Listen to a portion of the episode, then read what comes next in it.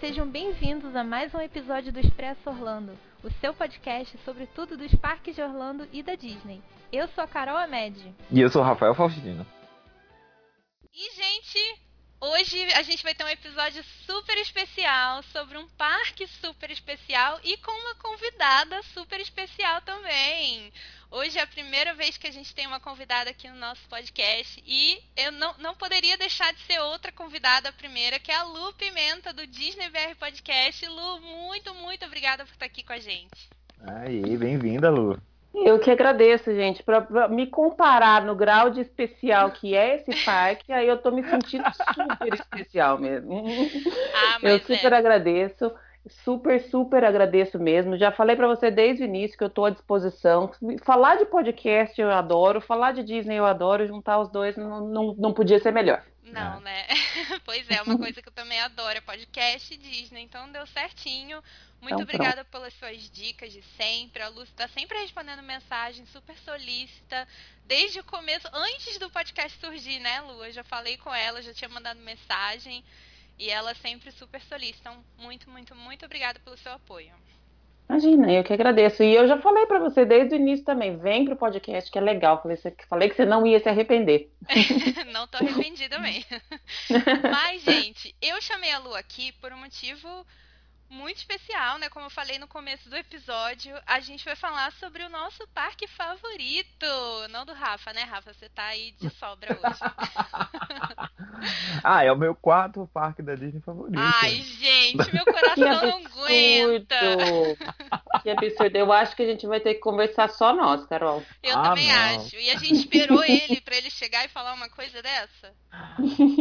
Eu não, não. desgosto, eu gosto muito, mas. É, né? Então, gente, pois é, vamos falar sobre o Epcot, mas assim, a Lu já tem um episódio falando sobre o Epcot lá no podcast dela, mas é um pouquinho diferente do que a gente vai falar hoje. É mais uma pegada de roteiro, né, Lu, que você falou lá. Sim, eu conversei com um convidado também. A gente falou mais ou menos de como seria um dia no Epcot, mas ainda que fosse igual, Carol, tem muita coisa para falar do Epcot e nunca é demais. Pode ficar tranquilo. É verdade, mas de qualquer forma, vão lá e ouçam o episódio, porque tá bem legal também ouvir. E a gente vai falar umas coisas um pouco diferentes, porque eu, como falei no primeiro episódio aqui, é, eu gosto muito do Epcot porque por causa da história dele eu gosto muito da, da, do plano original do Epcot e a gente vai fazer isso hoje. A gente vai começar no passado e terminar no futuro, porque a gente vai falar sobre a história dele, mas a gente vai falar muito do que vem por aí também, né? Adoro essa ideia. Eu tô mais para aprender aqui, Carol. Tenho certeza que você sabe mais que eu. Fiz a minha lição de casa, falei para você, tô com um monte de anotação aqui, coisa que eu não faço no meu, no meu podcast. Eu não faço lição de casa, vai super espontânea, mas aqui eu falei, não, preciso me preparar. Ai, que bonitinha. Então tá, então vamos, vamos lá, vamos conversar, todos vamos aprender aqui hoje. Bom, gente, a gente vai começar então com a história do Epcot, né? O Epcot, na verdade, para quem não sabe, não era para ser um parque originalmente. Ele era para ser uma cidade futurística. Para quem não ouviu é o nosso primeiro episódio, que eu falei já sobre isso. Mas, gente, na verdade é muito maior do que isso, né? Se vocês forem no YouTube, tem vídeo lá do Walt Disney, o próprio Walt Disney, contando qual que era o plano original para o Epcot. E, na verdade, esse era o plano para o Disney World, né? Exatamente. Ele comprou aqui essa, essa terra na Flórida porque ele estava já com essa, esse projeto, esse plano de fazer uma cidade futurística. Para ele, ele estava, tipo, já não queria mais o, o parque. E o próprio pessoal da Disney, os diretores da Disney, falou: não, tem que ter um parque. E aí foi quando eles fizeram lá e botaram o Magic Kingdom no meio, um parque que seria semelhante a Disneyland, mas a ideia original e o que ele queria focar mesmo era o projeto de uma comunidade futurística. E como que essa comunidade futurística funcionaria, né? Como que as coisas iriam acontecer? Qual era a ideia de tudo isso? Era uma coisa muito louca, porque ele tinha a intenção de que lá iriam se desenvolver e testar novos sistemas e tecnologias. Seriam soluções para os problemas das cidades do mundo. E ele queria que aquilo ali fosse um espelho, né? Fosse um exemplo para as outras cidades. Então, o que ele seria desenvolvido ali, se funcionasse, que as pessoas se sentissem inspiradas e levassem essa, essas tecnologias para outros lugares também.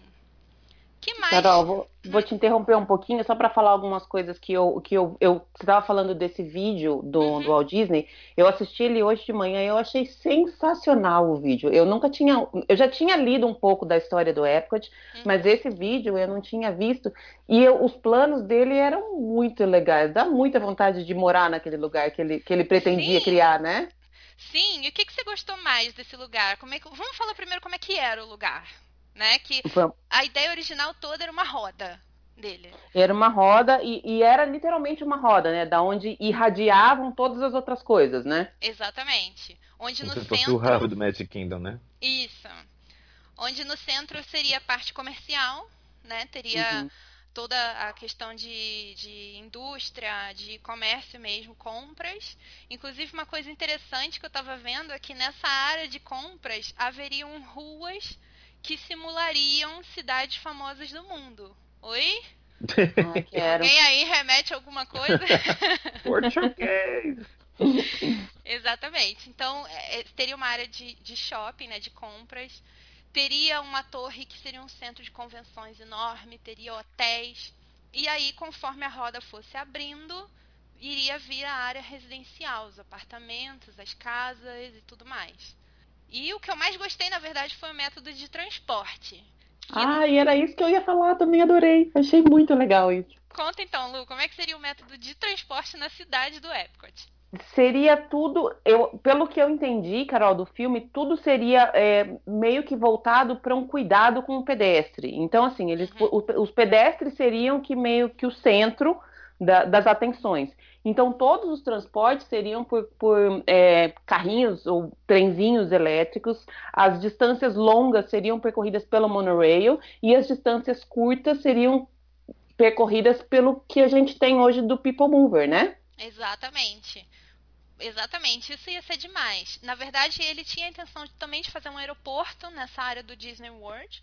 E aí a, ah, o, que, o que seria o método de transporte entre o aeroporto, o Epcot e o Magic Kingdom seria o monorail, né? Que então você, como você falou, de longa distância. E internamente, para você ir para o trabalho, enfim, viver a sua vida lá, seria só People Mover. Imagina, gente, você viver numa cidade que o meio de transporte é o People Mover. Muito bom. Nossa, eu queria muito. Comecei a ver esse filme e falei, como é que ele não sobreviveu para fazer isso se tornar realidade, cara? Pois é, né? E assim, eu, eu acho interessante porque ele usa exatamente uma frase assim, ele fala é, que o Epcot vai ser uma comunidade do amanhã que nunca vai ser finalizada, né? uhum. né? Porque a ideia é exatamente, tipo, criar sempre novas tecnologias e sempre desenvolver novos sistemas e sempre encontrar soluções. Ele fala muito sobre isso, sobre encontrar soluções. E, bom, na cidade teriam cerca de 20 mil habitantes, é o que eles estipularam. E se você quisesse ter carro, você ia poder andar de carro só para fazer viagem, esse tipo de coisa, e ia passar por um túnel a, por baixo da cidade, porque carros não iam ser permitidos ali na, na cidade. Todo mundo realmente só andaria a pé e tudo mais. Hum. Até porque é por causa de poluição também, né? Eu acho que ele, ele na verdade ficou idealizando uma coisa que eu não sei se funcionaria, gente. É uma coisa muito louca. Vocês acham que iria funcionar um negócio desse? É uma é. coisa muito louca do que ele sempre fez, né, Carol? Se for pensar bem, ele sempre foi um visionário de umas coisas que a princípio eram impossíveis, né? Uhum. Eu acho que assim, esse projeto realmente até onde a gente viu, até onde ele conseguiu fazer, eu não sei se ele se tornaria real da forma como, ti, como ele tinha imaginado até aquele momento, mas talvez pela mente brilhante dele, talvez ele conseguisse fazer um jeito de funcionar.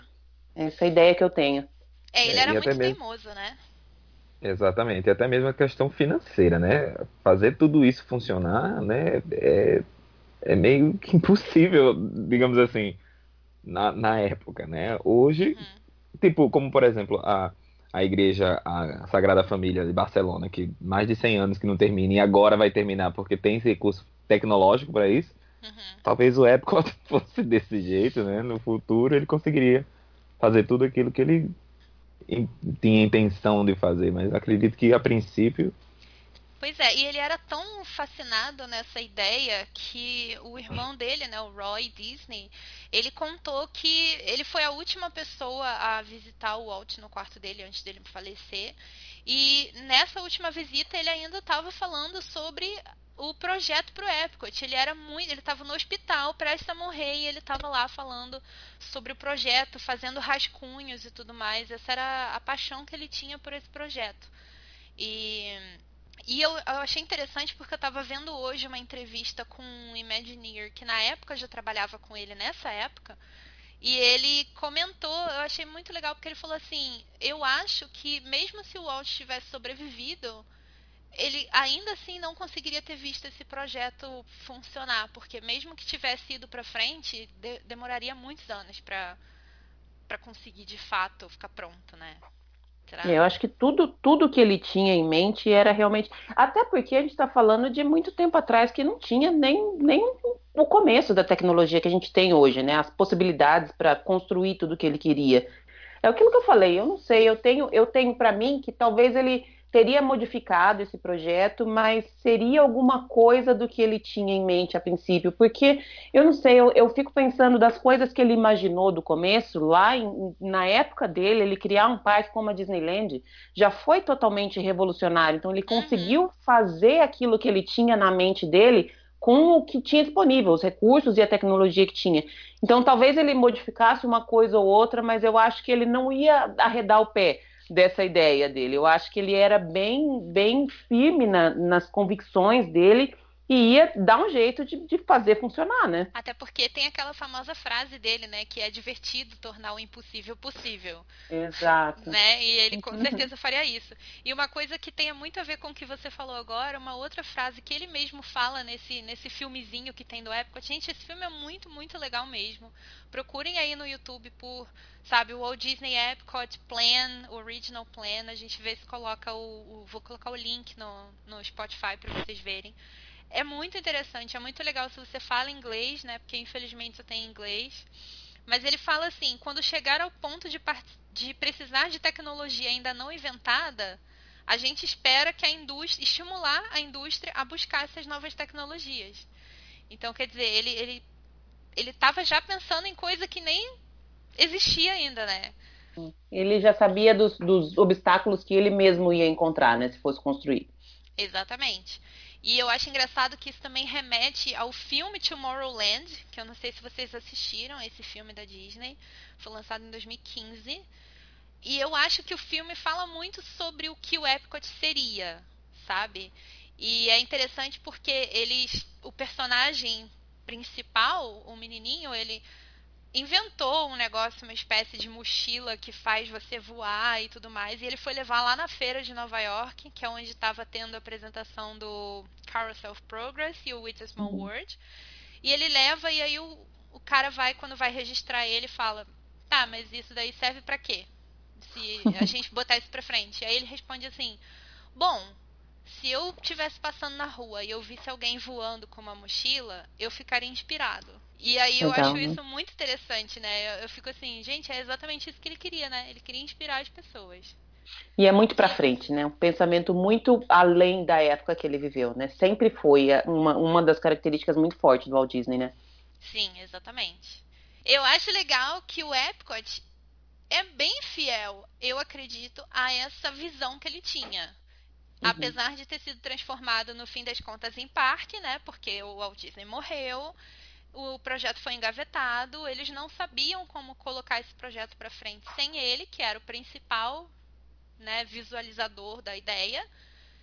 E eles resolveram colocar, um, 10 anos depois, quase, em formato de parque. E o parque funciona bem e eu acho que o parque traz bastante essa, essa lembrança, essa homenagem ao que ele queria fazer. Vocês concordam? Eu super eu concordo. concordo. Também concordo. O Walt Disney morreu em 67, se eu não me engano, 68. E o Walt Disney World abriu em 71. Né? Então o Roy Disney deu esse, esse, esse presente, né? digamos assim, na, na, no projeto Flórida, o parque, Magic Kingdom. E aí essa questão do, do Epcot abrir 10 anos depois. como uma, uma homenagem a essa intenção original do Walt Disney, né? Foi muito interessante. Até porque, se você parar para pensar, o Epcot não é um parque, um, tem, um parque temático comum. Uhum. Né? Ele tem sempre esse cunho cultural, né? Que acaba sendo. Né? Exatamente, que acaba tendo essa, esse, esse, esse diferencial. Pois é, Puxa, aí... né, para o que ele, ele tinha de, de. A princípio. Eu acho que o, a maior dificuldade depois que ele morreu foi colocar em prática tudo aquilo que estava dentro da cabeça dele, né? Eles começaram a, a, a, encontrar os problemas práticos de construir tudo aquilo que o Walt Disney tinha imaginado. Mas eu acho muito forte essa intenção assim, de tudo que ele tinha, o que, que dá para fazer com tudo que ele queria, o que, que a gente pode materializar.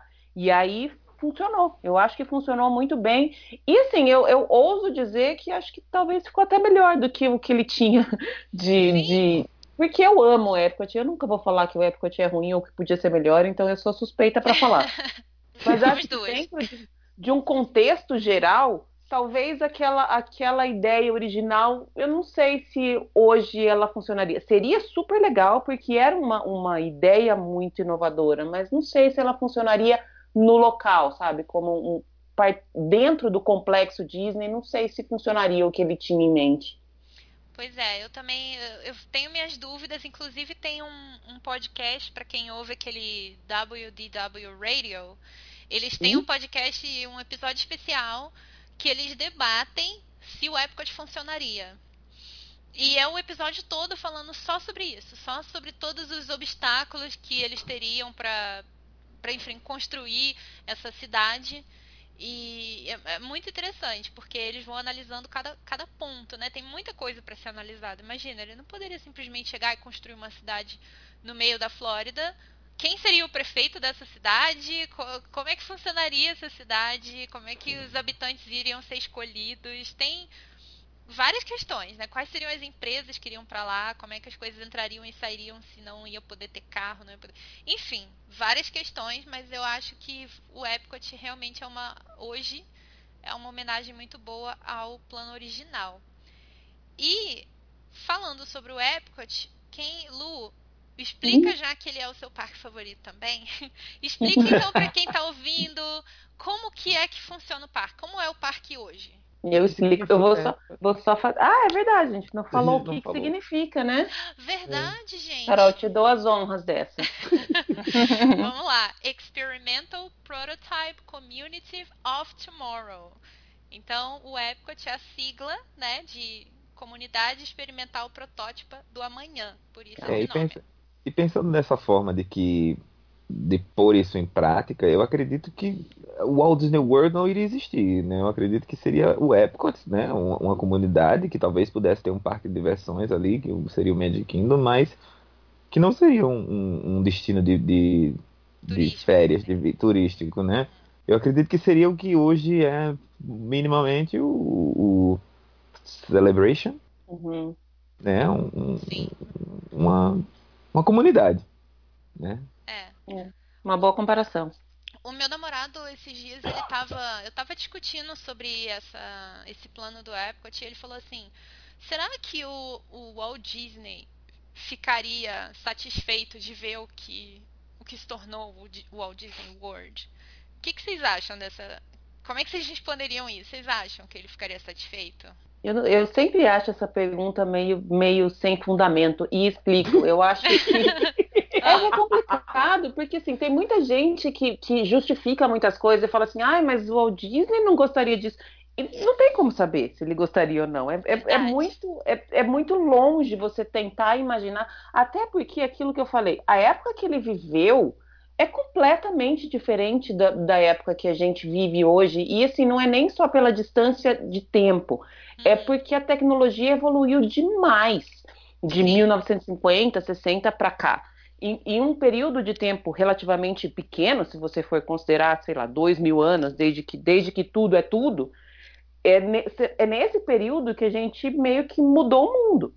Então é complicado. Eu não sei dizer, eu não consigo imaginar ele insatisfeito com o que nós temos hoje, porque eu acho que, que o complexo inteiro se transformou numa coisa que é muito é, ainda é muito futurística e acabou sendo futurística num sentido de que de qualidade, sabe? De, uhum. de, primar pela qualidade, que eu, particularmente, acho que não existe em nenhum outro lugar do mundo. Então, eu ainda acho que, que está à frente do mundo. Tenho essa, essa seria a minha resposta. Concordo. Não sei se. É complicado falar o que, que ele pensaria, né? Uhum. E eu, eu, eu, eu perguntei isso, vou explicar. Porque eu acho assim. É, muitos Imagineers devem se fazer essa pergunta, né? Muita uhum. gente que trabalha na Disney deve pensar isso, tipo, será que eu tô indo pelo caminho certo? Será que eu tô indo de acordo com a filosofia, sabe? Com os princípios, a ideia central. E, e eu acho que, assim, por mais que, que, como você falou, que ele não, não fosse exatamente do jeito que ele queria, mas muita coisa do que a Disney faz hoje, independente de ser em parques ou não, tem muito a ver com o que ele queria. A questão da conservação dos animais, a questão da energia solar, a questão da. A Disney inspira as pessoas, né? O que ele queria de inspirar as pessoas, eles fazem com esses parques, todos eles e fora dos parques também. Uhum. Né? Então, é. meio que de certa forma, a gente tem isso. e até ao lado da, da qualidade. Desculpa, Rafael, te não, cortar falar, de novo. Estou te cortando várias vezes. você falou que não gosta do Epcot, você não está tendo vez para falar. Ah. pois é. Não que Mas, eu não goste. Só queria trazer essa questão da, da, da, qualidade, é uma coisa que sempre foi muito forte na vida dele. Isso eu aprendi um tempo lendo, e de fazer um, um, lugar que oferecesse um serviço de qualidade. Até porque, não sei se vocês sabem dessa história, mas desde pequeno, o Walt Disney foi muito cobrado pelo pai dele, com questão de qualidade, em todos os trabalhos que ele fez. E eu acho que ele conseguiu transportar isso para o negócio dele depois, porque essa, essa essa cultura de qualidade, de excelência, eu acho que não, não existe outro referencial que não seja Disney, né? Não, com certeza não. Exatamente. E o que eu tenho em mente com relação ao que ele achava ou não, eu tenho, eu tenho, eu tenho, assim, o que, o que ele fez com Disneyland, né? Ele abriu Disneyland e logo, assim, ele abriu do jeito que ele conseguiu, né? E logo depois que ele abriu, virou uma feira, né? Todo, todos uh, a área ao redor virou. Os hotéis compraram, é, restaurantes e coisas que, que não tinham nada a ver com a qualidade do que ele queria uh, oferecer em Disneyland. Né? E eu acredito que Disney World tem isso, esse, essa imersão que ele buscava em Disneyland. Né? Então acho que, que sim, ele ficaria feliz tendo em vista que ele poderia, ele pode, é, ele poderia ter tido a oportunidade de aperfeiçoar o que ele começou fazer um outro da forma que ele realmente gostaria de que fosse, de que, de que fosse, como fosse, mas não seria o que ele queria para aquele local, né, em tese. Então eu acredito que sim e não. Sim, porque ele conseguiria aperfeiçoar o que ele quis e não porque não seria o, que ele planejou, o né? que ele planejou, né? É, uhum. talvez um outro um outro lugar, ele, ele podia comprar uma outra terra talvez e pensar, né, em fazer isso em outro lugar. Então eu tenho esse, isso na minha mente. É, e como a gente não pôde, infelizmente, viver essa. estar hoje numa cidade futurística como a que ele queria, e não sabemos nem se algum dia a gente vai poder chegar a ter um lugar como esse, eu acho que o Epcot se aproxima muito disso hoje. Eu acho que o parque traz muita questão de é, de vitrine para o mundo, que é uma das coisas que ele fala também nesse vídeo. Ele usa exatamente essa palavra que o Epcot vai ser um showcase to the world, né? e vai ser uma vitrine para o mundo, literalmente. E a gente tem isso hoje lá no parque. E a gente tem muito essa questão de se inspirar, de edu educar, de cultura, é, mostrar cultura mesmo para as pessoas. É o, realmente o que mais se aproxima. E como eu falei, eu acho uma homenagem perfeita ao Walt Disney, a visão dele e ao que ele queria poder fazer. Essa, até esse ponto de, de showcase to the world, que se transformou no World Showcase, era para ser a entrada do parque, né? No projeto uhum. original, a, a, você entraria pelo lado contrário do que você entra hoje. Então, você entraria primeiro vendo essa, esse lado de, de tudo que os países têm a oferecer, e depois você passaria para um, uma parte onde você teria uma visão de, de futuro. E aí, depois de um tempo, acabou se mudando de lado a, é, onde é o começo, por onde entra, enfim. Mas a gente estava entrando nessa parte de divisão. Eu tenho, eu tenho, sempre tenho a sensação que o Epcot são dois parques, que são totalmente diferentes das duas áreas. Não sei é se verdade. vocês têm essa, essa, essa sensação também. Com certeza, a experiência é completamente diferente de um lado e do outro. É diferente mesmo. Por isso que é, é, eu, pelo menos, se eu vou passar o dia inteiro no Epcot, eu gosto de dividir o dia. Porque assim, uma parte uhum. do dia é isso, uma parte do dia é outra coisa. Porque é como se você estivesse realmente fazendo um outro tipo de atividade e é, tá em outro lugar. Exato. Eu vou até além, eu costumo separar dois dias, ou até mais dias. Eu acho que a minha, a minha programação de parque é completamente diferente da de vocês, porque vocês estão aí. Então vocês Rafael, não fazem. Não. Ah, mas tá mais perto que eu? Não. tá no Brasil também. Natal. Eita, ah, mas tá mais perto, ó. Na distância tá mais perto. Eu tô mais pro sul. Só eu tô aqui. Enfim, Carol, você. Então você tem uma programação diferente, mas eu costumo programar pelo menos dois dias pro Epcot, porque eu não acho que dá para você aprender e vivenciar tudo que tem, especialmente na, na, na parte dos pavilhões, em meio dia. Não dá De qualquer mesmo. forma, eu concordo que tem que ser. São duas coisas separadas. Porque, como eu falei no começo, eu acho que daria para fazer dois partes diferentes ali, porque são bem distintas as, as ideias, né? É, ao mesmo tempo eu acho que elas se complementam, né? A questão cultural com a questão educacional do negócio, sabe? Não sei, é. eu, apesar delas serem distintas, mas eu acho que elas são, sabe, vão bem uma do lado da outra ali. elas... Sim, ela, eu concordo que elas, que elas se complementam, mas uhum. elas são bem diferenciadas uma da outra. Até porque eu, eu tenho a sensação de que eu saí de um lugar e entrei no outro, quando eu saio do, do Future World e entro no, no World Showcase. Pois é, e eu falando nesse, nesse aspecto, eu queria comentar, porque assim, muitas vezes eu ouço muito. Tem muitas pessoas que vêm aqui, amigos e familiares e conhecidos, então eu acabo ouvindo muita opinião das pessoas que não se planejam e não, não sabem de nada. E eu acho interessante porque, assim, por exemplo, se vai para o Magic Kingdom. Ai, o que, que você achou? Não gostei. Por quê? Ai, que coisa de criança. E aí você fica, você tá no Magic Kingdom. você tá na Disney, sabe? Você tá na casa do Mickey de frente pro castelo da Cinderela. Aí tem gente que vai pro Epcot, nossa, é chato.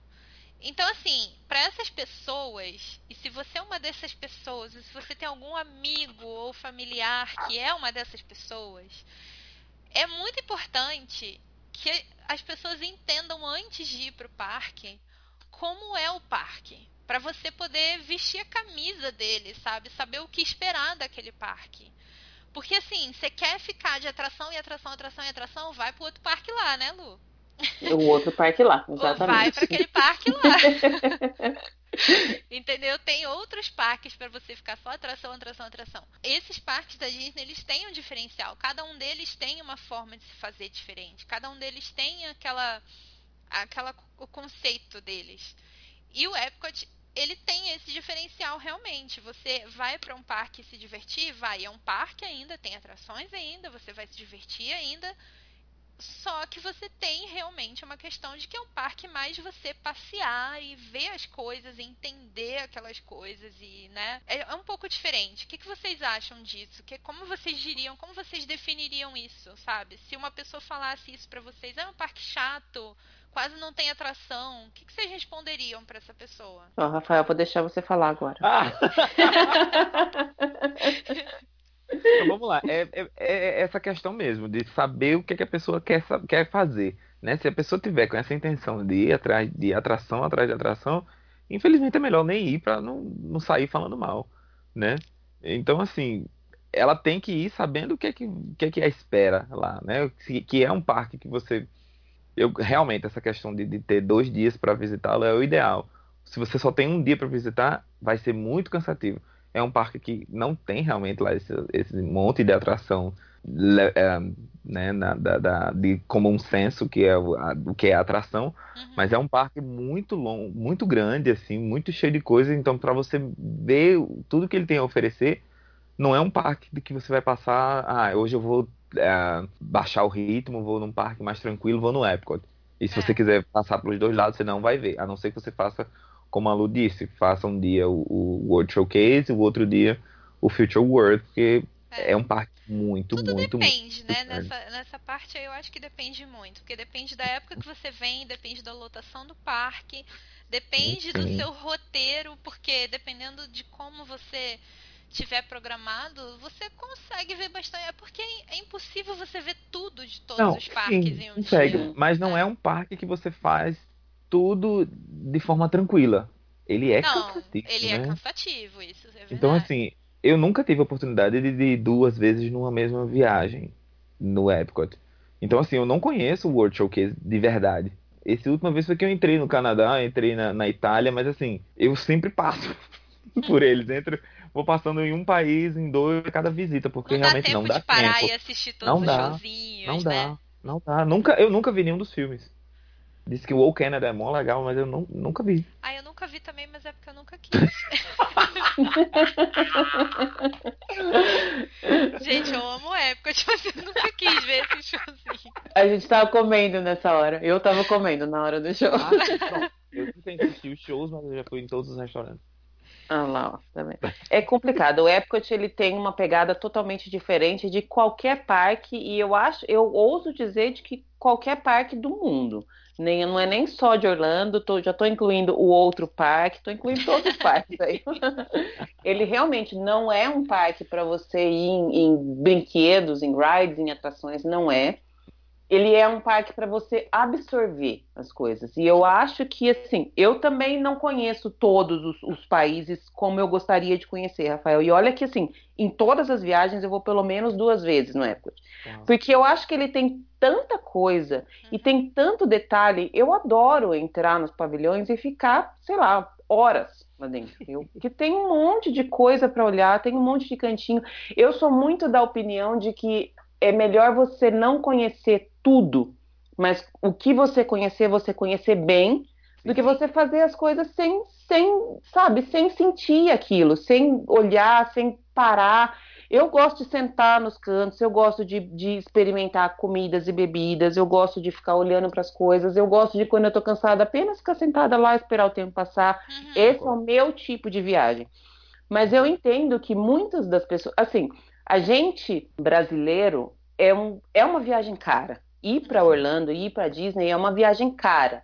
E aí a maioria das pessoas tende a querer fazer tudo de uma vez só, o máximo possível, e na minha opinião acaba não fazendo nada direito. É, é. é, triste. Eu até, acho um porque... dos erros que as pessoas cometem quando elas E aí sai cá. frustrado, né? Sai uhum. porque assim, ah, eu não gostei do Epcot, mas se, você for querer passar correndo, dar a volta no World Showcase correndo para chegar lá no final e ir embora no final, pois você é. não vai gostar mesmo. Pois não é. vai gostar mesmo. Então, assim, é ele é um parque diferenciado e eu acho que essa questão que você levantou, Carol, de saber o que é o parque antes de ir, faz muito sentido, especialmente no Epcot. Saber a época que você vai, para você saber se vai estar tá tendo um festival, uhum. se vai estar tá tendo alguma coisa diferente. Porque os festivais que... fazem toda a diferença também. Exato. E até assim, quando tá tendo um festival, o que você vai querer ver do festival? Porque da última vez que eu fui em fevereiro, que ainda estava tendo o Festival of the Arts, eu fui três vezes no Epcot e não consegui fazer tudo que eu queria fazer do festival. Não dá Porque mesmo. Não, não dá. Não dá. E assim, você tem que considerar que tem fila, você tem que considerar que em todos os lugares vai ter gente, porque até com, com relação a assim, escolher a melhor época, hoje em dia qualquer época tá cheio. Tem época que tá lotado. E as outras épocas estão cheias. Então, assim, é. sempre vai ter fila, sempre vai ter gente. Não é assim, não é rápido de você ir de um país para o outro, não é rápido de você sair lá da, da, da Spaceship Earth para ir lá embaixo comer na Noruega e depois voltar. Não, não, não funciona. Mesmo. Até lá você já cansou, já suou, já é, e, é, é, e é nesse, nesse ponto que as pessoas saem frustradas e saem falando que não gostam do Epcot, né? Pois é, e vale dizer, gente, assim, até o ano passado, e o ano passado, na verdade, o ano retrasado, mudou por causa de Pandora. Mas até o ano retrasado, o Epcot era o segundo parque mais visitado. Ele é sim um parque sim. muito visitado e muito sim. querido. Tanto é que é o único parque que tem passe anual só para ele. Eu não sei se vocês sabem disso. Mas o Epcot, o Epcot tem um passe anual que é só para ele. Tanto é que assim, é um dos únicos parques que você chega lá com o seu passe e as pessoas pedem para ver, para escanear, para ver. Porque eles têm que conferir se você tem um passe do Epcot. Porque o passe do Epcot é só a partir das 4 da tarde. Então, se você chega lá querendo entrar com o seu passe às 10 da manhã, eles vão querer saber se você tem um passe que pode entrar às 10 da manhã uhum. ou só a partir das 4. Por que, que ele tem esse tipo de passe? Porque realmente tem muita gente que se interessa muito pelo Epcot. Muita gente que quer ir para os festivais, que se interessam de ver só as coisas dos festivais.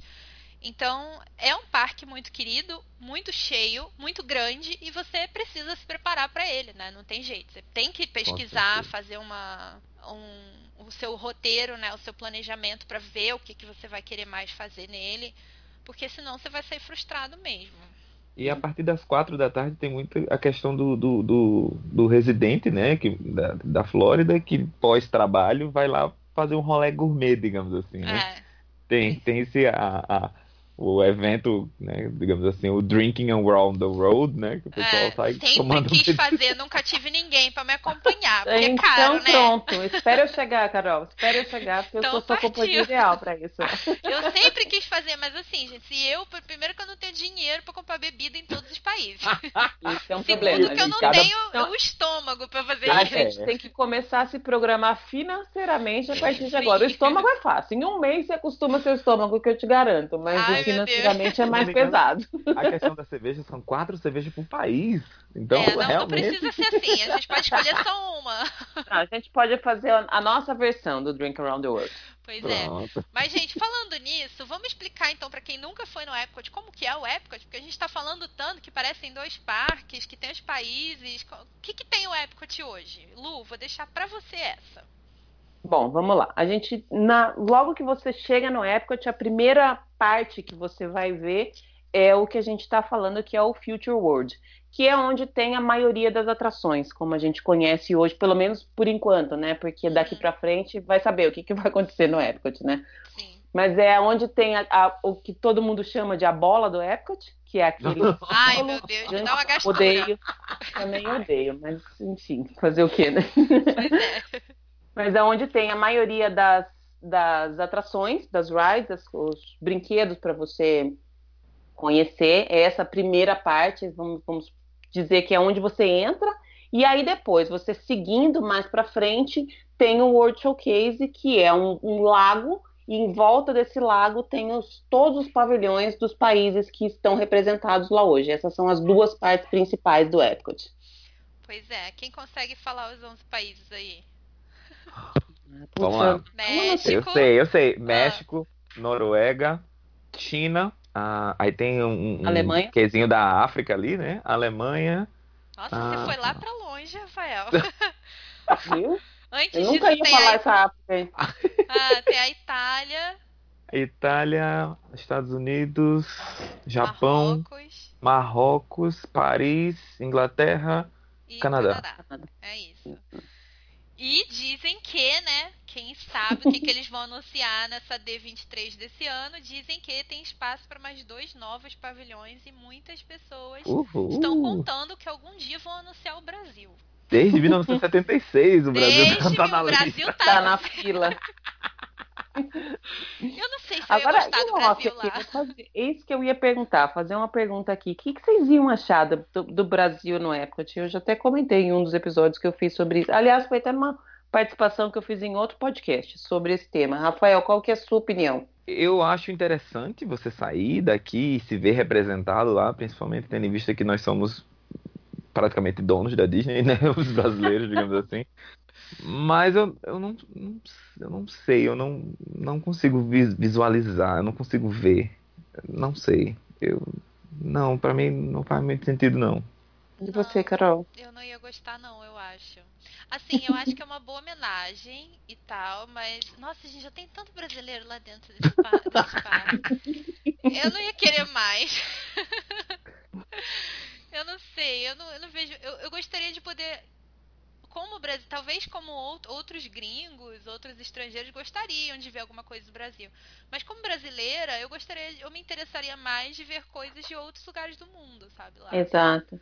É esse o meu ponto. Eu acho que tem países muito com muitas coisas diferentes que, que poderiam representar melhor do que o Brasil com, com, culturas diferentes, com comidas diferentes, porque o Brasil, ok, é legal, mas não é muito diferente do que a gente tem na maioria dos países. A gente é tem grandes diferenças de comida, por exemplo. Compara, por exemplo, com uma cultura, uma culinária do, do Japão, da China, é totalmente diferente do resto do mundo.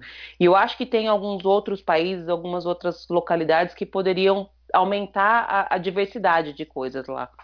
Pois é, eu também acho. Ao, ao, mesmo tempo, eu acho que só o México ali também é muito pouco. Tinha que talvez ter alguma coisa da para talvez representar todos os lugares do mundo, sabe? Talvez teria que ter alguma coisa da América do Sul mais mais bem representada. E uhum. eu acho que da América do Sul, realmente o Brasil é o que mais tem uma, essa diversidade que você falou. Porém, como brasileiro, eu não sei, eu não consigo, sabe, eu, eu, eu, ia ser um pavilhão que eu ia pular, sinceramente. Eu ia a primeira vez de curiosidade, mas o que, que eu quero fazer no Brasil? Né? Exatamente. E querendo ou não, mesmo tendo em vista que o, o, brasileiro toma conta de Walt Disney World, eu não vejo. O, eu vejo o Brasil ser mais representado em Disneyland do que no Walt Disney World. A gente não tem quase nada. Eu digo, parecimento até o mesmo o, o, Zé Carioca, né? Que é o nosso personagem, ele aparece na Disneyland e no Walt Disney World ele. Pois é. Né? É. Tem esse lado. Ah, deixa, deixa o brasileiro aqui no Brasil, gente. Pois deixa, é, deixa assim. eu também acho. Bom, gente, então a gente já falou sobre como são as, as partes do Epcot, né, as divisões do Epcot. E assim, apesar de terem poucas atrações, mas o Epcot tem sim algumas atrações. Terá mais, mas a gente vai falar mais daqui a pouco. E essas atrações que tem, na minha opinião, tem algumas muito, muito boas que estão no meu top 5 aí de melhores atrações. E eu quero saber de vocês, quais são as atrações favoritas de vocês? Vamos começar com a nossa convidada. Ah, que delícia. Essa, esse parque tem uma das minhas top 2. Olha que belezinha. Nossa. Que é o Soaring, que eu acho que entra na preferida de muita gente. O Soaring, para mim, ele tem um lugar super especial no meu coração. Ele é uma das primeiras coisas que eu faço toda vez que eu vou no Epcot. Eu amo, minha filha ama. E eu tava até conversando, não me lembro com quem esses dias, não era nem gravação, nada. Quando a gente vai com criança, a gente tem uma emoção pela criança, pelo, pelo filho da gente. E eu consigo ver até hoje o olhinho da minha filha brilhando, sabe? É, são duas atrações que eu tenho essa, esse sentimento. É o Soaring e o Flight of Passage, que foi a primeira atração mais radical da vida dela. Então são duas atrações que quando eu fui com ela, eu fiquei o tempo inteiro olhando para ela, porque eu, a minha filha é muito medrosa com, com coisa, nunca gostou de nada que, que sobe, que, que vai rápido, nada. Parece eu. Nossa, minha filha é super cagona, super, desculpa a palavra. Mas no, no Soaring, ela fica, ela chega até a abrir os bracinhos, assim, sabe? E eu acho que o Soaring causa essa sensação de, de do que ele tenta passar, a sensação de que a gente está voando mesmo. Uhum. Então eu tenho um, uma ligação muito especial com o Soaring. Gostava mais do outro, da versão anterior, mas ela ainda continua. Não, ela é eu prefiro a nova. Ah, não, gostava mais. É porque talvez a primeira vez, não sei se tem essa coisa de, da primeira vez que eu fui, é. enfim. Mas ela, ela tá na, na ela ganha para mim de longe de todas as, do, todas as outras atrações do Epcot. Ah, pra mim engraçado, também. Engraçado é que ela não foi desenhada pro Epcot, né? Ela foi desenhada pro, pro California Adventure, ela foi enfiada ali no Epcot, mas para mim faz mais sentido ela estar tá no Epcot do que no California Adventure. Sim, ela é maravilhosa, essa atração. Não tenho. Não, não sei nem mais o que dizer. A Lu já falou tudo. Ela é incrível.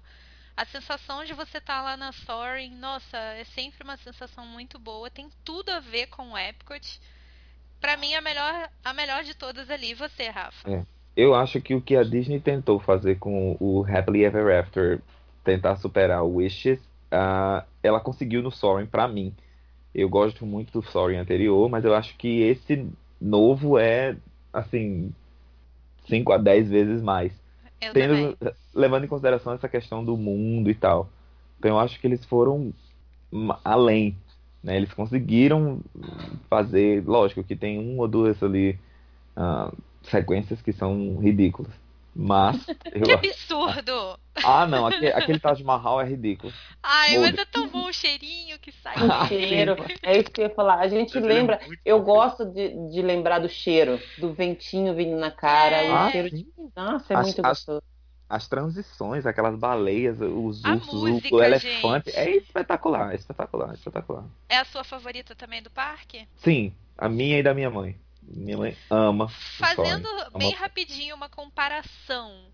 É, a, a, gente não vai falar necessariamente de itinerário hoje, mas o Epcot é um parque que você tem grupos, né? De Fast Sim. Pass. E Sim. aí, infelizmente, as atrações mais populares do parque estão num grupo só. Então você só pode escolher uma delas. E no caso é a Test Track, a Soaring e a Frozen.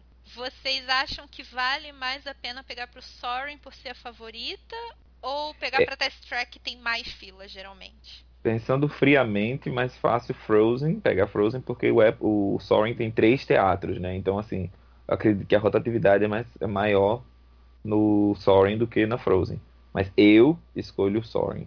Eu dispenso totalmente a Frozen. Eu também, eu ia dizer isso. Eu nem, eu nem mencionei Frozen, porque. Never, não. E pelo amor de... Na verdade, assim, eu também já dispenso, porque a partir do momento que eu fui pro World Showcase, eu não tô mais fazendo atrações. Eu já, eu já é. não tô mais fazendo rides. Então eu já vou com outro. Eu, eu fui uma e vez que tivesse, né? E eu combinar. acho que vai ser uma vez na vida, assim. Não, não me faz falta nenhuma. Não, não vejo nada demais. O Test Track tem single rider, então. É. Pois é, mas a single rider do Test Track ainda assim, às vezes tem um pouquinho de fila. Mas é, eu, eu realmente eu também pegaria pro Soaring só porque é a minha favorita mesmo. Test Mas eu, eu acho ia... que não tem, não, não, não dá nem para comparar o Test Track com, com o Soaring. Não, não dá para comparar. O Test Track é um carrinho que anda rápido, só.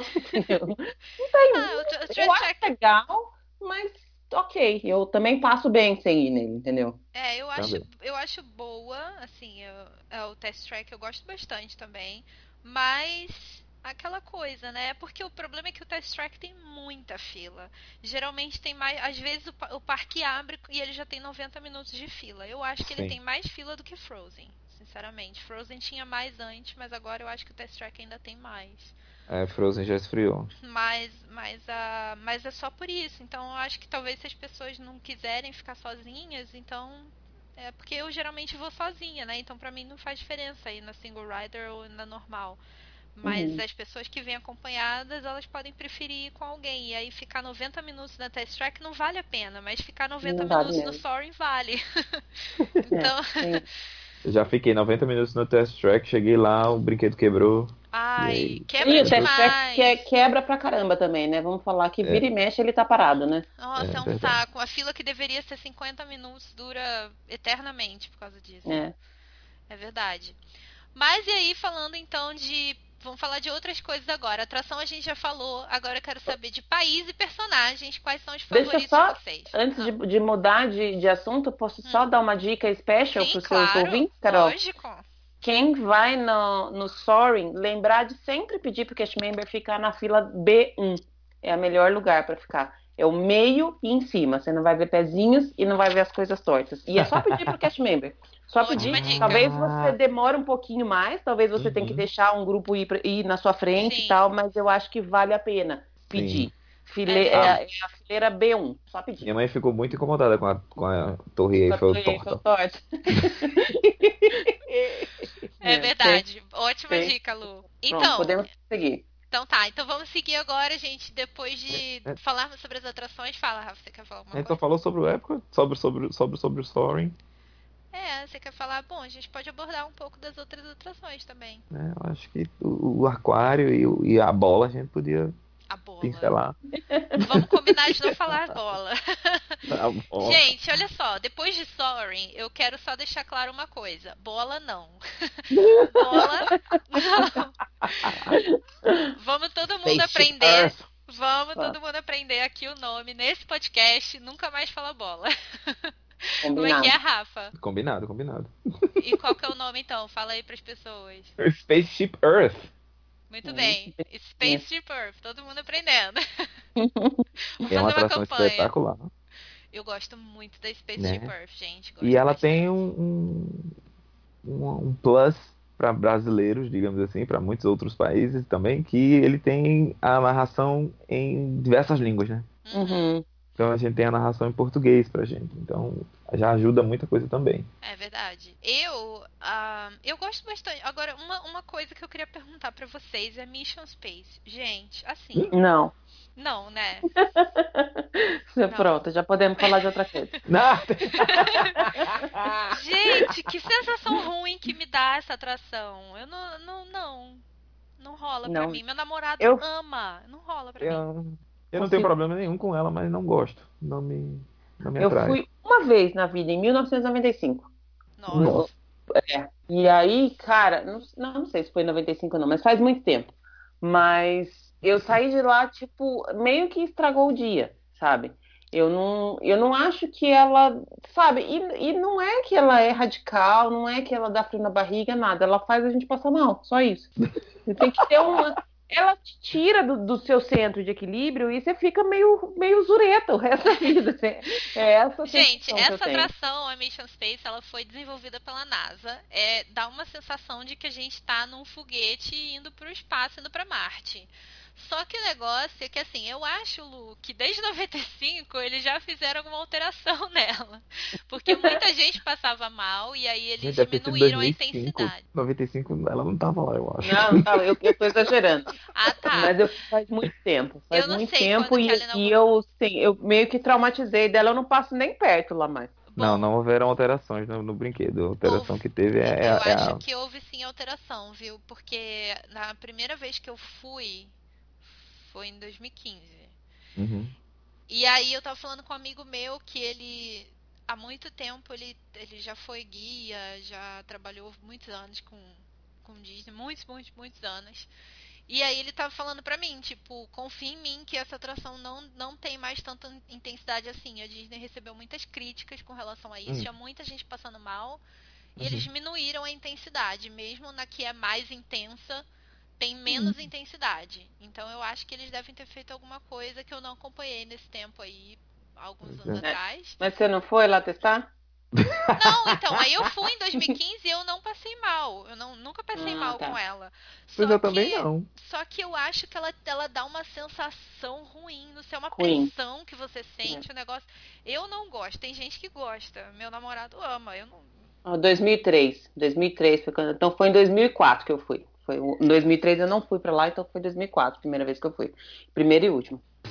Pois é, não, eu também passo ela. Agora, uma coisa que eu acho legal e que eu acho que a gente pode entrar nessa, nessa parte também, eu acho muito, muito válido quando você tá no Epcot aproveitar para tirar foto com o Mickey.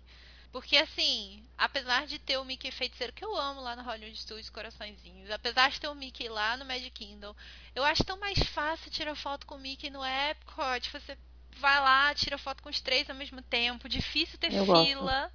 que é o Character Spot.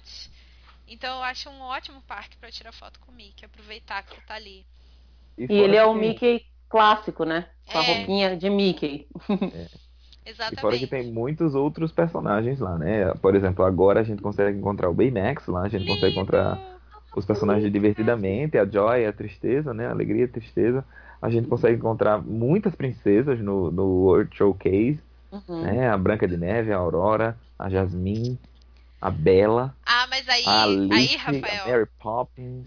Eu vou fazer você contar a história do Jafar. Eita, tem uma história? Não foi o Jafar? Tô na, tô que você encontrou? Não foi no, no Epcot? Epcot? Que você não, falou que não, ele passou, foi no Hollywood. não foi no Epcot? Não, ah, mas conta a história de qualquer forma, essa história é muito boa. Agora eu fiquei super curiosa, tem que contar. Gente, tem essa história maravilhosa. Eu achava que tinha sido no Epcot, mas ouçam aí essa pausa pra contar a história, vai. O, no Hollywood Studios eles têm um, um evento, digamos assim, surpresa chamado uh, Character Palooza.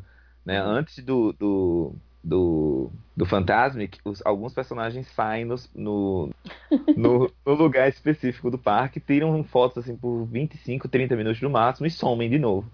Numa dessas é, apareceu o Gênio e o Jafar. E o Jafar, na época que, que eu fui, ele, ele estava, é, esse evento aconteceu nas ruas lá em Nova York, né, que agora não existe mais.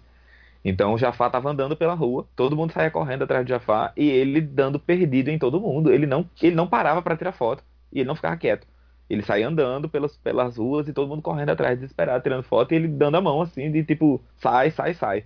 E aí eu fui lá, me humilhei, né? Ô, oh, senhor, grão vizir, você me daria a honra de tirar uma foto com você. Aí ele olhou assim para mim, apontou para mim e apontou pro lado dele.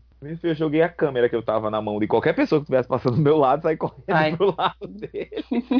Fazia foto, tchá, tchá, tchá, tchá, tchá. Eu, eu agradeci, ele olhou assim como se dissesse rato e saiu andando. Mas você tem a foto. Eu tenho a foto, eu tenho a foto. Gente, mas olha, um dia, Luz, se você encontrar com o Rafael na sua vida algum dia, ele tem que, ele tem que demonstrar como foi que o Jafar fez, porque eu vi, eu ouvi essa história pessoalmente. Foi sensacional ele, ele contando o Jafar. Muito bom. Gente, as interações com o personagem tem isso, né? Às vezes você acha alguns que vão te surpreender. E o legal do Epcot é que tem personagem muito diferente, como o Rafa tava falando, né? Tem um monte de país que tem personagem. Sim, sim. E alguns e eles que também... só tem lá, né? E eles também têm um centro de treinamento de personagens, né? Também, dependendo do dia, dependendo da hora, eles aparecem do nada ali por, por, por, por trás de, de, de, Paris, né? Ou, ou ali na, na, num portão que tem entre o Canadá e, e o Reino Unido. Uhum. Que estão também personagens completamente. Uh, personagens Isso, aleatórios, personagens raros. Então a galera, né, dando uma piscadinha ali, prestando atenção, consegue ver uh, personagens em treinamento, digamos assim. Pois é, e apesar de eu adorar a foto com o Mickey, mas o personagem que eu mais gosto no Epcot é o Baymax. Ai, eu ah, ele é Na verdade, muito... é o personagem que eu mais gosto na vida inteira. É o Baymax. é mesmo? Ele é muito maravilhoso, gente. E aquele abraço? Para, Ai, eu queria tipo, dormir lá dentro. Eu queria nunca mais voltar dele. Ele é muito. Primeiro que o filme dele é maravilhoso, né? É. Vamos combinar que ele é, é muito lindo aquele filme. E, e, eu acho, embora eu sempre costumo falar que eu gosto mais de, de interação com personagens que conversam, sabe, de Sim. princesas uhum. e tal, que dá para você puxar um assunto e eles falam de do filme como se você tivesse no filme e tal. Eu acho super legal esse tipo de interação. Mas para mim nenhum ganha do Baymax, nenhum. Eu fico tanto que for na fila, eu espero. Da última vez que eu fui, tipo, faltava duas pessoas para minha vez, ele precisou sair e voltar, falei, não quero nem saber, vou ficar aqui para sempre. Eu acho muito legal você ir lá e ele é gigantesco e ele te abraça e você meio que some dentro do é abraço. É verdade. É muito bom. Para mim é o melhor personagem ever. É muito fofo. E a fila geralmente nunca é tão grande para esse personagem. Uhum. Felizmente, né? Para você, Rafa, qual é o seu personagem favorito lá? Ai, meu Deus. Difícil? Não, eu, eu, Rafael é, é, o rei, é, o rei, dos personagens. Ele já todo mundo que ele vê. Mas é, é o Baymax mesmo. O Baymax, ele, ele é um personagem completamente diferente de todos os outros, né? Então, assim, é, ele tem um, um, um body language, é, uma linguagem corporal uh, unique. Como é que eu falo? singular, uma linguagem, uma linguagem corporal singular. Então, assim, ele é muito fofo. E fora que o, o, o ser é muito fofo também, né? Então, é, é o meu preferido também, é o Baymax. É verdade, ele é muito fofo mesmo. E ele só tem lá e em nenhum outro. O único lugar que eu vi ele fora de lá foi na corrida, que ficam personagens totalmente Sim. aleatórios. Mas não tem nem de vez em quando em nenhum outro lugar, né? Ele só fica ali mesmo. É. O Ralph é. voltou com a Penélope, foi pro Epcot? Foi. Sim. Uhum. Foi, né? Tá lá no Journey to Imagination. Uhum. Por enquanto, né? É. Eu acho que eles vão mudar depois. É, eu acho que eles vão lá para aquele pavilhão novo, né? Se eu não me engano. Isso. Mas a gente vai falar já sobre isso. Muitas coisas pra falar. e o país favorito de vocês, gente? Vamos mudar. Agora a gente saiu do Future World, entramos no World Showcase. Lu, qual é o seu país favorito do World Showcase? Putz, tem que saber em qual categoria. Diz aí as categorias. Um em cada, não, não eu, tem problema. Tem, tem, tem lojas melhores e restaurantes melhores. Essas são as minhas duas categorias para escolher o, o, melhor país. E aí eu tenho um de cada. Ah, pode falar Sim. dos dois. A melhor loja, o melhor país de loja, para mim, de longe, é o Japão. O Japão é Concordo. é muito maravilhoso, gente. Eu tenho vontade. Da última aquela? vez que eu fui lá, eu fiquei literalmente duas horas lá dentro. E assim, olhando cada coisa. É, é o que eu falei, eu faço as coisas com calma, eu prefiro fazer só isso que seja no dia, mas fazer direitinho, sabe? Uhum. Então tem um mundo de coisas. E, e japonês tem umas coisas muito loucas, né? Uns produtos Sim. Absurdos. Você imagina, você fala, como assim? Tá criando um, um adesivo que eu vou colar no meu pé e vai sair todas as toxinas do meu corpo. Inclusive, eu comprei isso, tá? Queria ah, e aí, dá um feedback, então. Cara, ele saiu preto no dia seguinte, o, o adesivo que eu colei no pé, mas saiu as toxinas ou não, eu, eu não sei. Eu acredito porque eu sou boba, sabe? Eu sou de tipo gente. Mas tem um mundo de coisas para olhar lá, e, e, é aquilo que eu estava falando. É um país que tem características muito próprias, então tem muita coisa para mostrar. E eu acho a loja do Japão maravilhosa. Acho que nenhuma outra ganha de lá. É sensacional mesmo, concordo com isso. E da, de comer? De comida, a, agora é que assim, não sei, varia de tempos em tempos. Então, atualmente, de comida, para mim, está sendo o Marrocos. Que eu acho que tem. Jura? Nunca comi no Marrocos. Ai, adoro. Então, coma. Pode colocar na sua próxima não, a Lu já próxima... me convenceu de comer o arrituna, que eu preciso comer lá no Animal Kingdom. Deus, você não foi ainda? não fui ainda, preciso ir. preciso é melhor... a próxima comida do, do, do, parque vai ser essa. Muito maravilhoso. Muito. E Mas eu acho. Tem, algum, é. tem algum, alguma coisa do menu no Marrocos que você lembra assim para poder recomendar? Ah, no Marrakech, que é aquele restaurante para a parte interna, ele hum. tem um prefix menu. Então você já tem as coisas lá e assim é muita comida, todas elas muito saborosas. E eu particularmente é o que eu sempre falo, eu gosto de coisas diferentes, eu, eu gosto de experimentar coisas, então eu me dou bem com, com tudo quanto é tipo de comida mas eu acho que é bem, bem peculiar e bem representativa do, do país, a comida lá dentro. Mas se você quiser ficar do lado de fora, que até tem até um ponto do, do roteiro que a gente ia chegar, que é o melhor lugar para ver o Illuminations, uhum. que é o Spice Road Table, ele tem uma área que é aberta e dá para você assistir de lá, o Illuminations. Nesse ah, restaurante, é, peça o hummus fries, que é uma, um bolinho de hummus frito. É Nossa. muito. Só pelo Aliás, uma dica que, que eu deixo para quem quiser, quem ama comidinhas igual eu, é ir nos restaurantes e pedir as entradas, porque daí dá para você pedir várias e não se estufa. Eu, eu costumo fazer isso. Peço, tipo, vou num restaurante, peço duas entradas diferentes. Dá para você experimentar dois tipos de coisa e não sair rolando. A não ser se, vo se você for na época de Food and Wine, porque aí, aí é outra história. É outra coisa. Aí a gente tem que fazer um outro episódio pra, só para falar só do Só para falar de Food and Wine, verdade. E o episódio não vai ser do festival no geral, não, vai ser só de comida. Exatamente, concordo. É um episódio completo. E você, Rafa, fala aí dos seus favoritos. Eu concordo a questão do, do, da loja do Japão ser a melhor loja. E agora sim, eu fui muito burro por muitos anos, porque eu sempre começo o World Showcase pelo México. Porque é uma transição, digamos assim, do Future World, né? Você fazendo atrações, o México e a Noruega têm atrações. Então eu sempre começo por ali para depois fazer o, o, o, cultural, digamos assim. E acabo ficando muito cansado pro final. Então, dali os últimos países eu nunca eu passo direto. Então, nunca entrei no Japão. Da última vez foi a primeira vez que eu entrei no Japão. E aí eu fiquei impressionado né? Por, por, por que, que, que eu nunca vim aqui antes? dois dias, ó, tá vendo? Exatamente, é. exatamente. Por que, que eu não fiz isso antes? Por que, que eu nunca vim aqui antes? O Japão é espetacular, incrível. Hum. Tanto na loja quanto na, na comida. Tem um, um, um, gelado ali, uma raspadinha que Ai, é, é espetacular. Bom leite condensado é muito... em cima. Exatamente, é muito gostoso, muito gostoso, muito gostoso. No calor aí, da falando... Flórida, gente, maravilhoso isso. E baratinho, deve ser uns 3 dólares. É, exatamente. E aí, sobre comida, eu fico um pouco. Hum, é, um pouco dividido, porque eu gosto muito daquela lojinha de caramelo da, da, da Alemanha. Ai, acabou de criar uma categoria nova. Eu preciso de mais uma categoria para sobremesa. É verdade, a sobremesa é importantíssimo. Concordo com a, com a lojinha comi, da Alemanha. É, e eu comi muito bem no México também, no Cantina de Lamher, eu acredito. Eu comi muito bem. Eu lembro assim muito, muito, muito, muito da, do, do filé com feijão preto com Mas um negócio foi. Esse, eu nunca sei qual que é o que fica do lado de fora e qual que é o que fica do lado de dentro. Não, de dentro, de dentro. Eu comia. Ai, te invejo. ali do, do, do, do, da atração do, do, do Donald. Sei. Né? Então, assim, eu gosto, eu não gosto muito do, do, do, restaurante. Assim, a ideia do restaurante, a experiência do restaurante da Alemanha é muito boa, mas eu não gostei muito da comida. Gostei mais da do México.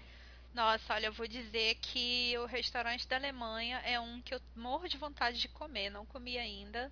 Mas Ai, eu morro eu de vontade de comer, mas não é nem por causa da comida, não. É porque ele é incrível. Sim, Meu Deus, ele é sim, é super lindo. Sim. Ele é Sim. E a comida é boa. Eu, eu gostei. É que eu, eu não tenho a comparação porque eu nunca comi no México. Eu só comi o quick service do México, que é o do lado de fora. Uhum. E Ai, é bom, não, não, não achei. Não sei. Hum. E aí é complicado porque eu também tenho essa. essa talvez eu fui. Ou num dia que eu não estava muito bem, ou que, sei lá, o que eu comi não estava muito bom. Mas ou ele... você, não comeu, você não tomou a, a margarita, a tequila. A tequila? Não, mas aí é outra história. Bebidas é mais é. uma categoria nova. Muitas categorias. você não tomou tequila Você antes, sabe que lá no México tem um lounge, né? Tem um barzinho lá dentro. Uhum, só de uhum. coisa de tequila, uma delícia. Quer dizer, eu nunca tomei, mas. mas, mas eu a, já prefiro o México. Da Alemanha é delícia. Da Alemanha é muito bom. Eu não coloco categoria nenhuma, eu coloco o México no geral. Porque uh. eu acho aquele pavilhão a coisa mais linda, incrível. Nossa, eu amo aquele pavilhão do México. Eu adoro ele ser sempre no escuro. Eu adoro como ele é uma surpresa. Você não, você não imagina que você vai encontrar com aquilo. Você vê aquela pirâmide do lado de fora, você entra. Sim. Aí tem aquela vilinha super bem representada, mexicana eu nem ligo pra cultura mexicana muito, mas esse pavilhão eu acho sensacional. É o meu favorito, assim, disparado. É o, o, pavilhão do México. Morro de vontade de comer nesse restaurante também, porém eu não curto muito comida mexicana, então eu já fico assim, poxa vida. Mas falou que é bom? É muito bom. Então eu preciso ir lá experimentar. Mas eu concordo muito com a Lu da lojinha do, do Japão também. Preciso destacar de novo realmente muito boa. E eu quero fazer aqui um, uma menção honrosa para a padaria da França, que é okay. sensacional. Lembrei ah. disso agora, na hora que eu falei que eu tinha escolhido o da Alemanha de sobremesa, aí fiquei confusa. Ainda bem que eu não tive que entrar nesse ponto de sobremesa, porque a loja da França é, é complicada. Nossa, para mim nem se compara. Eu tentei ir naquela padaria da Noruega, mas eu não achei nada demais aquela padaria. Inclusive, a sobremesa que o pessoal fala super um monte desse lugar ah, que se chama School Bread, é, né? o School Bread. Eu detestei, joguei fora. É, eu apenas comi, sim. É que eu não jogo fora comida, porque eu não. Não, eu joguei fora porque eu realmente não gostei. Ele tem um gosto forte de alguma coisa, esse gengibre, alguma coisa é, assim muito. É forte. bem típico, né? Oh, não, não gostei, gente. Não deu, não desceu mesmo. É, meu dedo vai, na, vai no Japão comprar salgadinho no Japão e volta, né, Carol? O quê? Você vai bater no Japão só Ai, pra comprar gente, salgadinho. Eu fui, eu confesso, olha, gente, CPS holder, CPS holder morar em Orlando é assim. Ah, eu tô muito afim de comer alguma coisa nesse parque hoje. Vou lá só pra comprar alguma coisa. Geralmente é coisa pra comer, porque se não for comida, não tenho motivação suficiente. Lógico, se não for pra comer, fica em casa, né? Exatamente. Aí Meu Deus, eu, eu fui... amei uma... Desculpa, pode dizer. Não, então, eu fui só pra comprar o, o biscoito de camarão que tinha lá na lojinha do Japão. Só isso que eu fiz. Depois voltei pra cá. Eu iria, eu iria só pra comprar Haichu de banana, que é uma, uma, uma, balinha de, de mascar de banana, que só tem lá também. Maravilhosa. Nossa, não sei se uma bala me, me tiraria de casa. Mas o biscoito de camarão me tirou de casa, definitivamente. Eu fiquei com muita vontade de comer aquele negócio. Mas tem algumas vezes que me, eu saio de casa só pra comer. Esses dias eu fui pro Magic Kingdom. Foi quando que eu fui pro Magic Kingdom? Foi sábado, domingo, do, sábado, domingo. Eu fui pro, pro Magic Kingdom domingo só porque eu queria comer a sobremesa que tem agora lá no Pinóquio's Villa, Village. Enfim, aquele que, que tem, tem lá atrás. É uma sobremesa da Rapunzel, um eclair.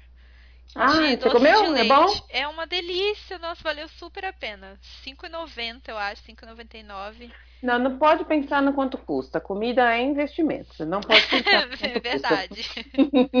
Mas é uma investimento delícia. Na, na barriga. Valeu super, super a pena, gente. Muito a pena mesmo. Então fica. Tá na minha lista aqui de, de Pode quero. colocar, é uma delícia, vale, vale bastante a pena. Tem um que eu fui comer no Animal Kingdom, que foi o bolinho lá do Most Beautiful Cake. Esse eu não achei que valeu tanto a pena, a minha expectativa estava melhor. Mas o Eclair é uma delícia, vale a pena. Oba. Então, então aí agora que a gente acabou de falar dos países e das lojas, e qual é o melhor lugar para assistir os fogos, então, na opinião de vocês? Posso começar? Pode começar, Lu. Pode, pode começar. Eu falei que eu tive uma experiência muito boa de assistir os fogos desse restaurante do Marrocos, que é o Spice Road Table, é o restaurante que fica do lado do, lado do lago. Uhum. E eu achei super, super legal, porque aí se você conseguir fazer uma reserva próxima da, da, do show de encerramento é bacana e eles já sabem que você vai ficar lá para assistir. Então eles fazem o, os cast members fazem o possível para te acomodar numa, numa mesa que seja na, bem na beira mesmo. E é assim, você janta, você fica ali, você pede uma, uma coisa para beliscar e, e depois você assiste dali. É bem legal. Só quem for fazer isso, eu recomendo que não fique muito próximo da parede porque você nesse restaurante o, o show todo ele vai estar tá um pouco para sua direita. Então, se você ficar encostado na parede, que também é na direita, você não vai conseguir enxergar direito. Hum. De qualquer forma, é só pedir para o cast member que ele faz o, o possível para te acomodar. Então, eu recomendo assistir desse restaurante. E assim, se assistir sentadinho, comendo, bebendo, acho que agrega mais ainda, né? É interessante porque, desculpa te interromper, mas o Marrocos é o, um dos únicos, se não o único pavilhão que não acende, né? Exato. Que não tem os Exato. fogos, então talvez fique mais bonito ainda, porque fica mais é, escuro de lá, né? Não interfere, né? A, na, as coisas na, na luz e, e, no, no show em si. Eu achei que foi super legal. Era uma dica que eu tinha lido ou ouvido em algum podcast e eu fiz isso em fevereiro. Achei que super compensa. E a comida dali, como eu falei, ela é bem gostosa também. Mas se não for fazer em nenhum restaurante, eu sempre gosto de assistir lá entre no lugar mais clássico, né? Que é ali perto do México ou perto do Canadá, naquela entradinha ali. Eu, eu gosto de ver dali também. Ah, legal. E você, Rafa? Eu sou meio velho, então eu, eu assisto sempre do, do lago de frente pro, pro, pra entrada, né? Terminou, vira de costa e vai-se embora, né? Uhum. Então, assim, agora ali é uma área de fast passes, né? Então, assim, é meio difícil conseguir lugar para assistir ali. Eu acredito que o melhor lugar para assistir é o, é o centro, que é, é ali nos Estados Unidos, entre Estados Unidos e Itália, né? Ele uhum. tem um, um balcone ali que eu acredito que deve ser espetacular assistir ali, mas isso eu não tive essa experiência. Eu tô só, é, não é só teorizando. Só uma observação, gente, não peguem Fast Pass pra assistir o show de fogos.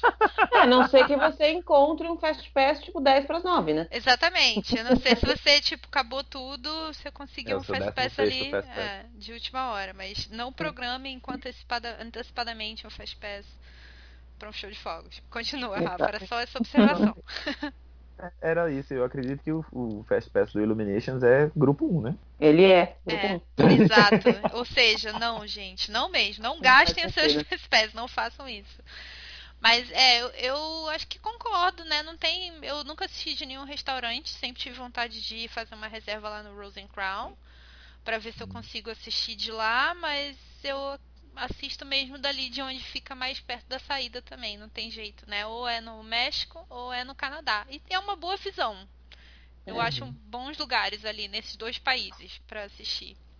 Eu queria fazer um adendo aqui com relação a isso. Quem fica lá do outro lado e assiste o, o, o Illuminations do lado contrário, e depois você vai embora, espera um pouco mais, porque você passar pelo World Showcase sem ninguém é uma experiência que eu nunca imaginei que seria tão legal. Ai. Eu falo porque eu fiz isso agora, nessa vez que eu fiquei, que eu assisti do Marrocos, depois que acabou o Illuminations, a gente ainda pediu sobremesa.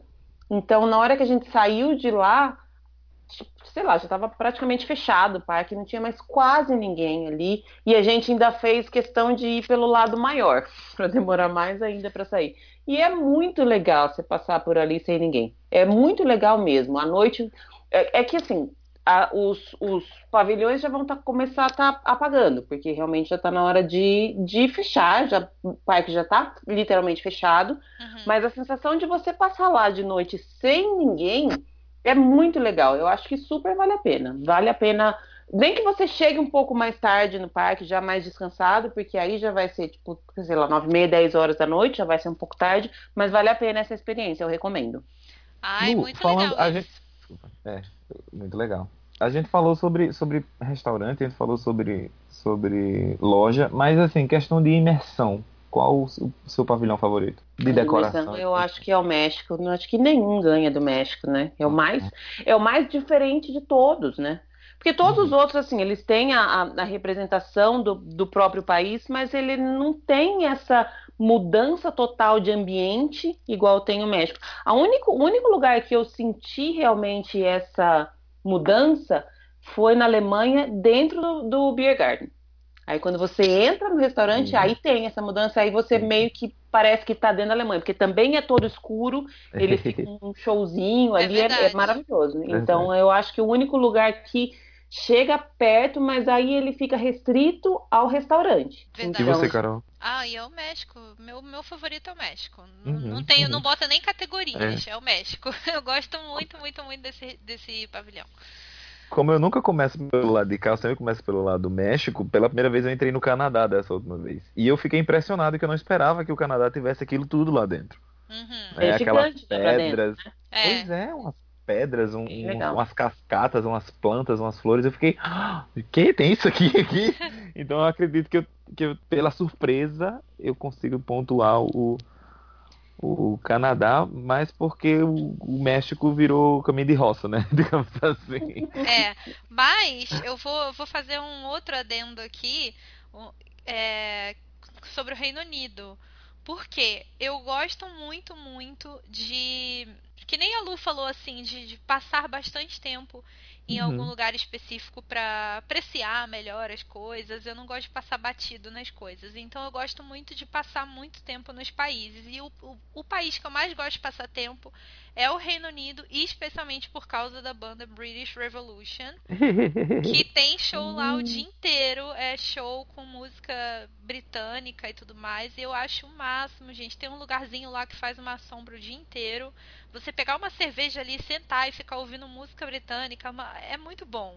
É só isso. Então é, eu gosto muito de passar tempo lá no Reino Unido. Ele tem uma todo, loja. Quase de... todos os países ganharam menção honrosa aqui, né? Verdade.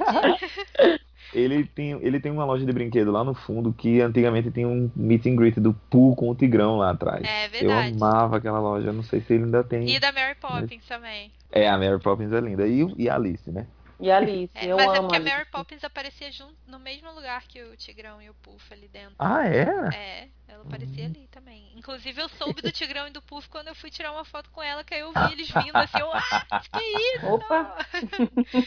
eu nem sabia, Legal. pois é. Ah, gente, outra menção honrosa, lógico, evidente, o próprio pavilhão dos Estados Unidos lá dentro, porque tem um monte de show. Maravilhoso. Muito bom lá, né? O show do, do, do, do American lá, lá, lá, é espetacular, é muito bonito.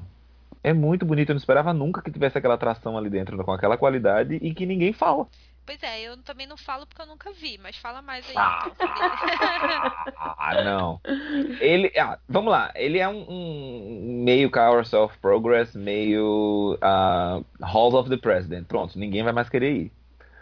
Mas... Você tava me ganhando no Carousel of Progress, mas aí você falou do é... Hall of Presidents. Mas ele é um show com projeção e animatronics. Então, assim, os animatronics. Vai, ele vai contando a história do, do, do da desbravação americana, da, da, da, da, construção, digamos assim, dos Estados Unidos, uh, por meio de imagens e narrações. E, e uh, animatronics, eles vão surgindo no, no palco. É, um, é uma peça, é um teatro. E eles vão subindo e descendo do palco, assim, sem você esperar. Então é muito legal, é muito bonito, é muito emocionante. E eu não esperava nada, é um teatro enorme, é um teatro lindo, lindo, lindo, lindo. E antes dessa, dessa, dessa apresentação, existe uma apresentação de um coral no, lá embaixo, no salão. Ele tem um salão e tem um coral cantando músicas, tanto da Disney, eles cantam Let It Go, como eles também cantam músicas clássicas americanas, meio hinos, assim, para depois a gente subir para o teatro e ver a, o show, né, a, a, peça, digamos assim. Mas é uma peça sem atores, ele é todo de animatrônica, é muito legal, é muito legal. Ah, interessante, depois eu vou ver se eu assisto essa. Ela é bem bonita. Eu, eu, eu fui nessa, nessa atração faz um bom tempo, tinha até esquecido dela.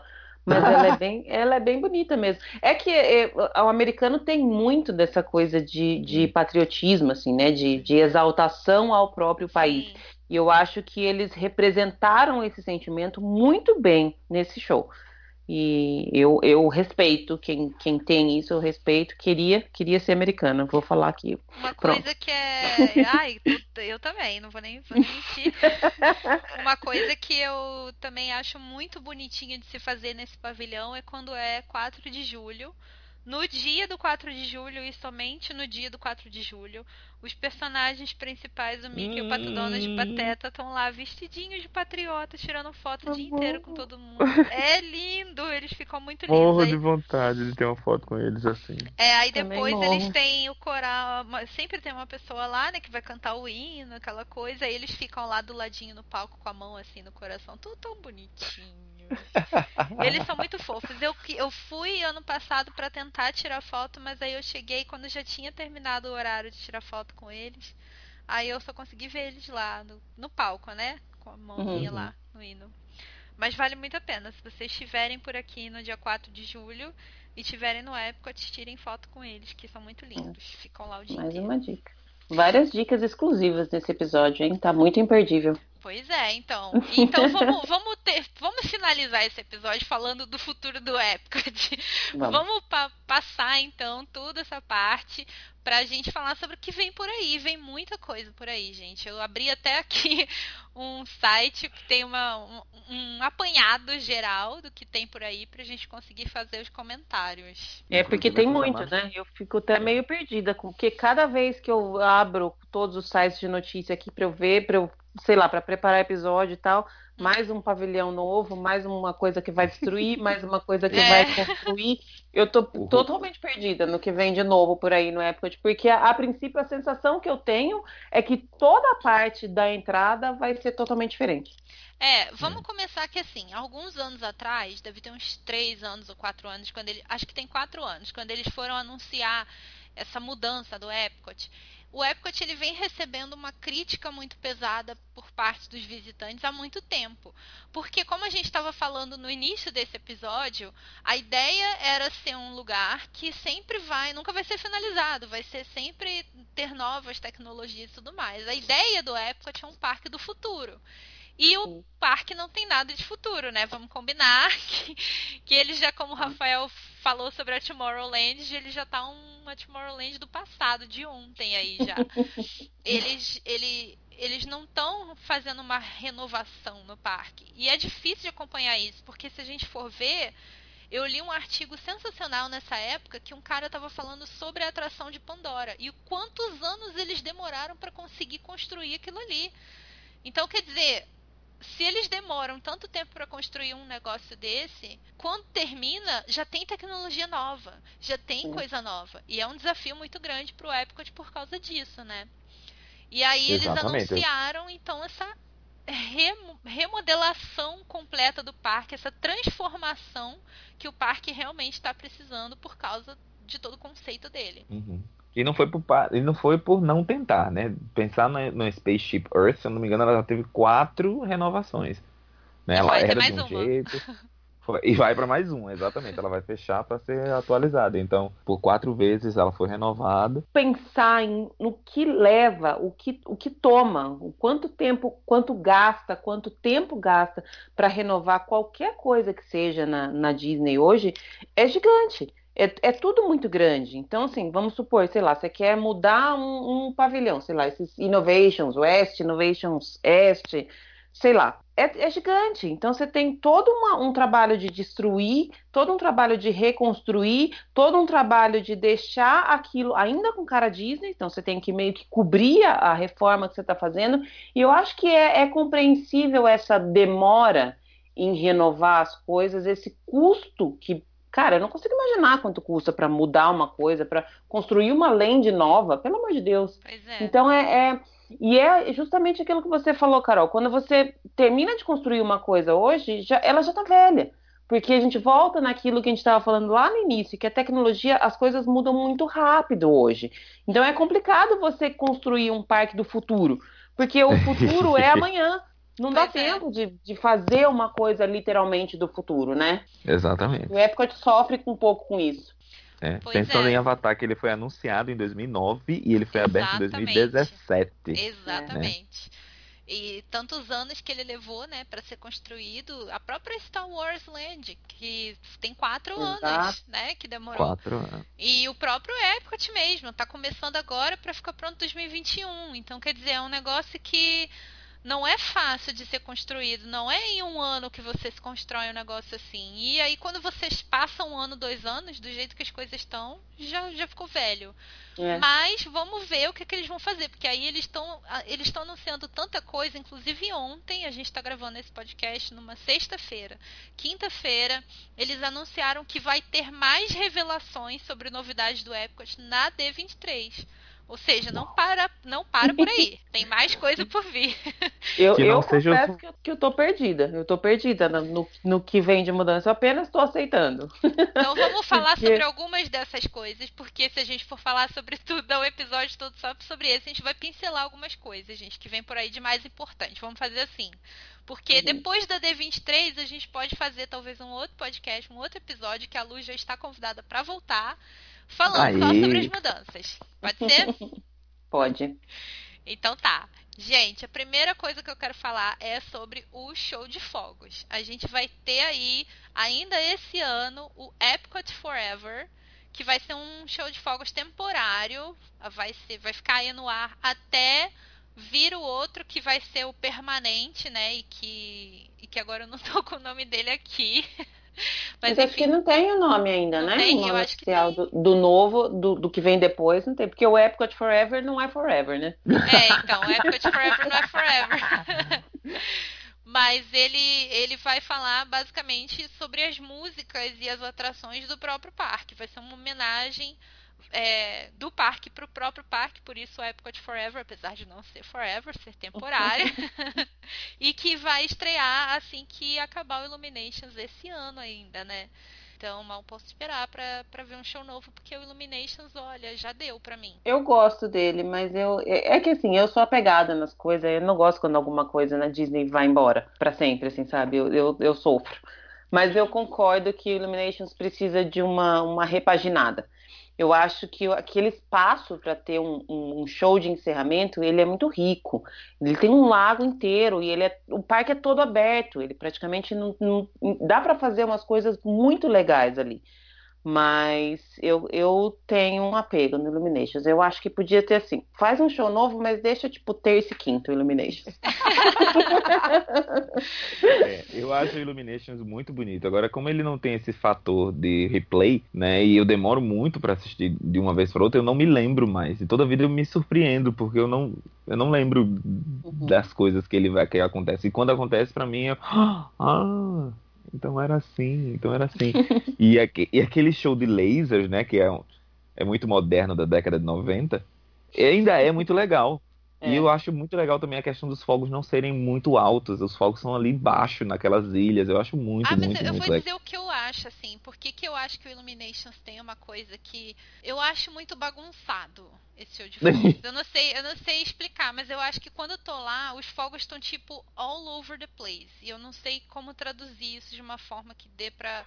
Eles estão, sabe, bagunçados. Por todo, por todo É, porque lugar. a Disney tem tem todo um, histórico de ter tudo tem um, um storytelling, né? Tudo tem uma, uhum. um, um, motivo, uma historinha que e o Illuminations ele é mais difícil mesmo de, de visualizar.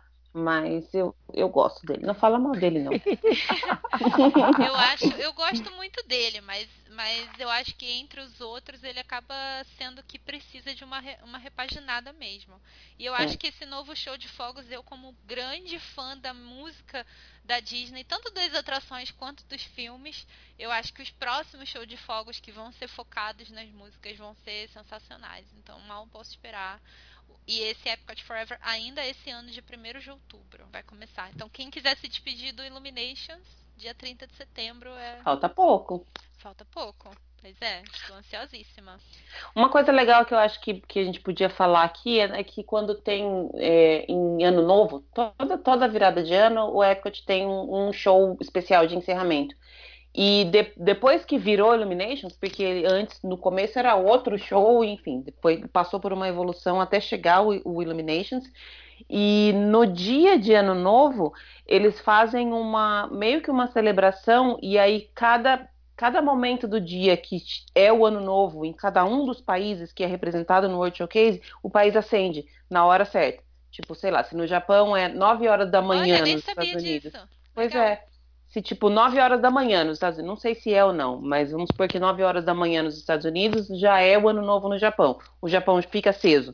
E aí vai fazendo isso em todos os, os países, em todos os horários que dá o ano novo em cada país, e aí à meia-noite tem a, a, celebração maior, e aí acende o, os Estados Unidos, o México e o Canadá, que são todos no, no mesmo horário.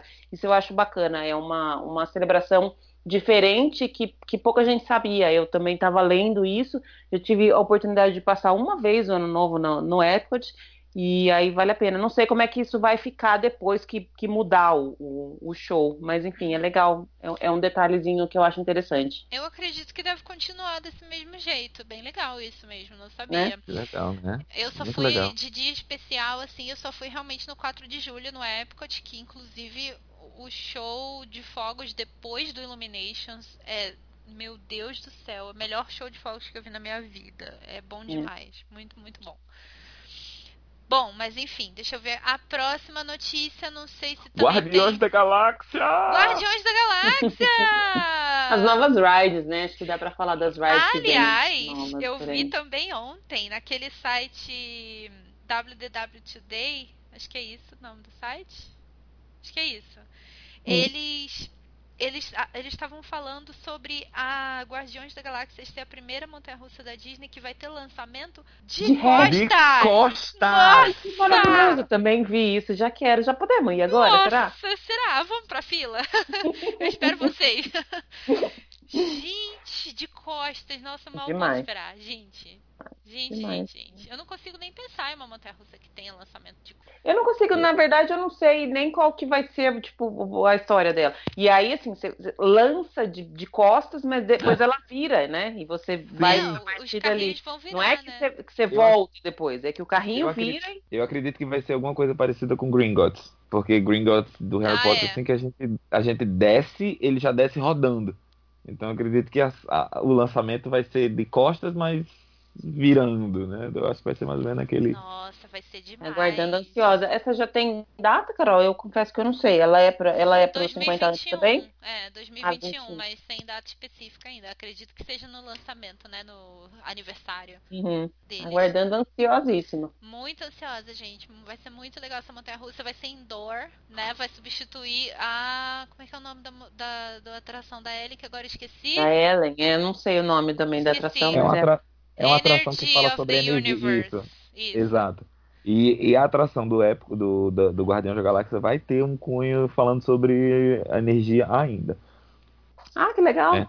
É, lembrando que o prédio anterior, o prédio que era a, a, a atração da Ellen, ele vai ser apenas o, a, o embarque e o desembarque da montanha russa. Ele tem todo um prédio gigantesco sendo, tá construído, construído numa área. Uhum. Exatamente. Numa área do estacionamento. Não, eles não conseguiram esconder, né? Porque não, a maioria é das coisas que, na, que constrói na Disney, eles dão um jeito de deixar meio que, que oculta. E essa daí não tem como. Você passar lá hoje, você consegue enxergar, porque ela é realmente gigantesca, né?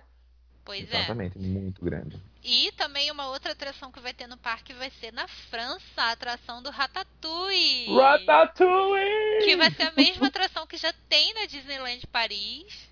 E agora vai ter também aqui no Epcot. Mal posso esperar. Essa daí, você foi nessa, Rafa?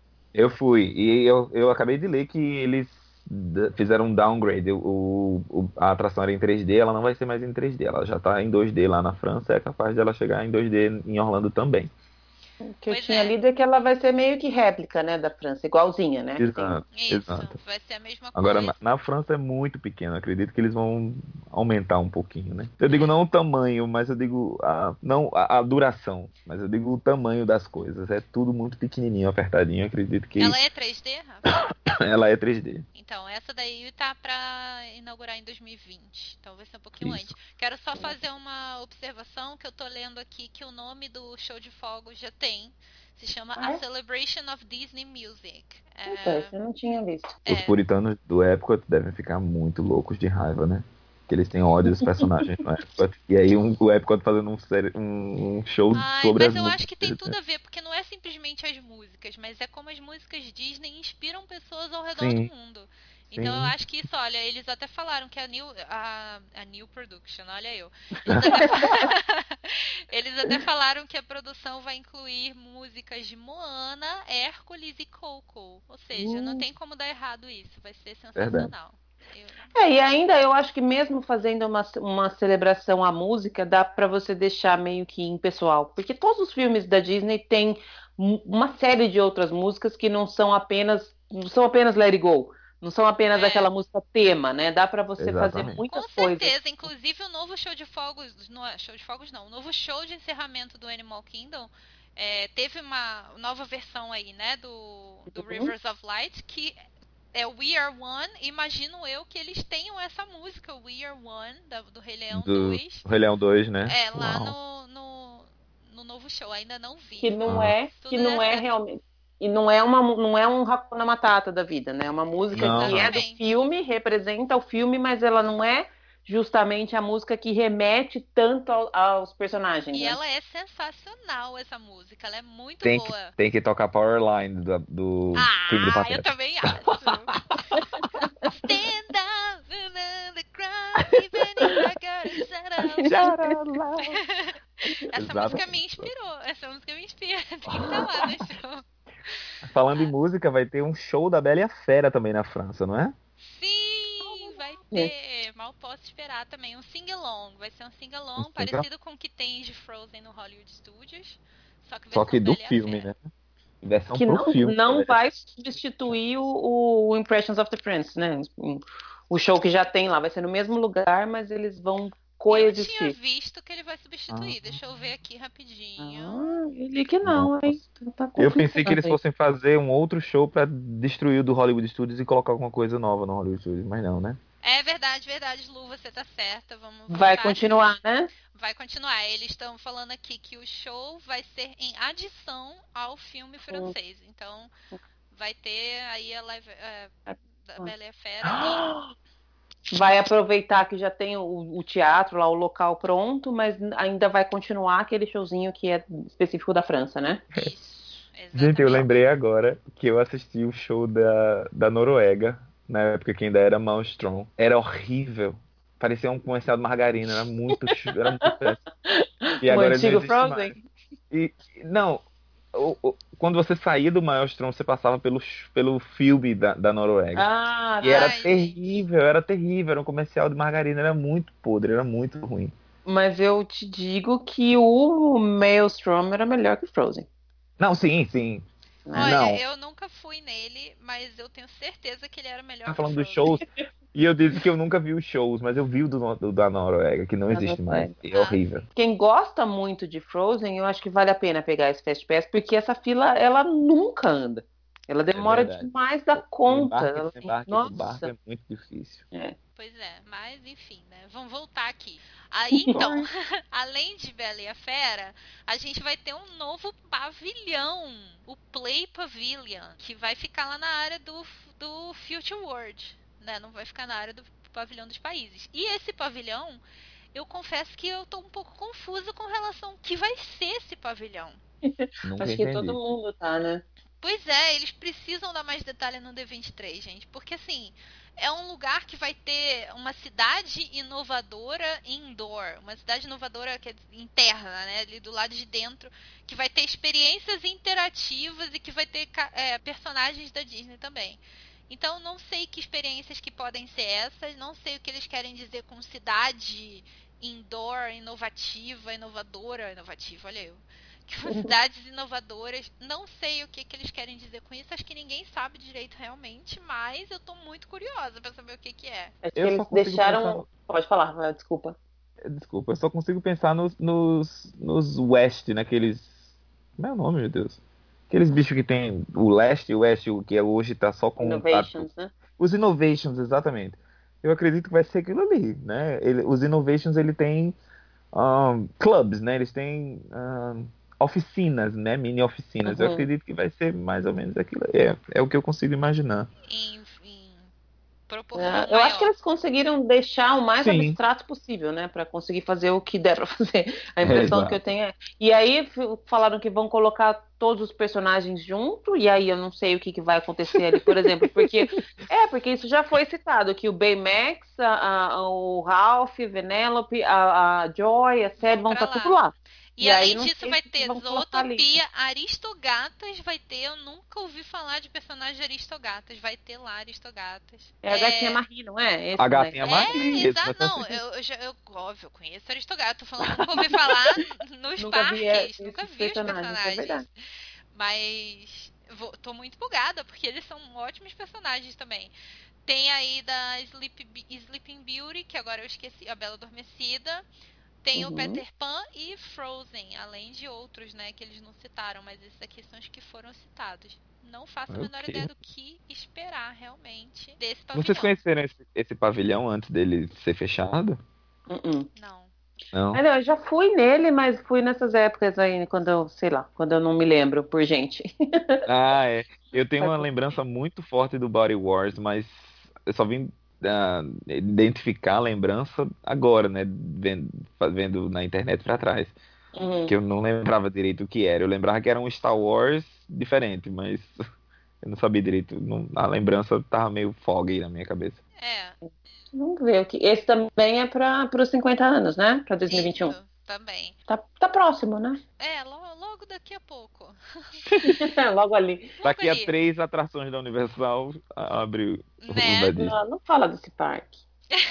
ah, ok, sorry.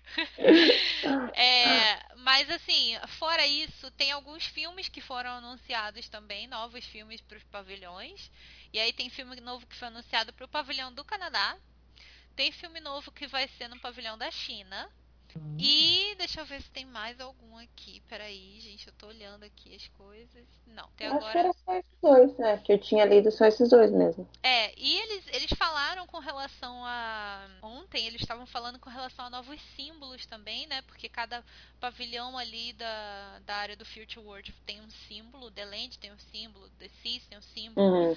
Então sim, eles sim. vão trocar os símbolos, vão ser renovados. Eles também vão falar mais detalhes sobre isso na D23. Provavelmente depois da D23 a gente vai poder falar muito melhor das é. mudanças. Das mudanças. E Ou vão não, tirar todas aquelas aqueles, aquelas pedras, aquele negócio que parece um cemitério. Ah, é verdade, gente. Não falou da mudança principal. Ai, gente, eu acho que aquele negócio, ele tem uma ideia tão legal que você podia deixar sua mensagem, sua foto lá, mas parece um cemitério, parece não um parece? cemitério, parece todo mundo fala, é, é 100% unânime. Mas já tiraram, já não tá mais lá, estão construindo já o negócio.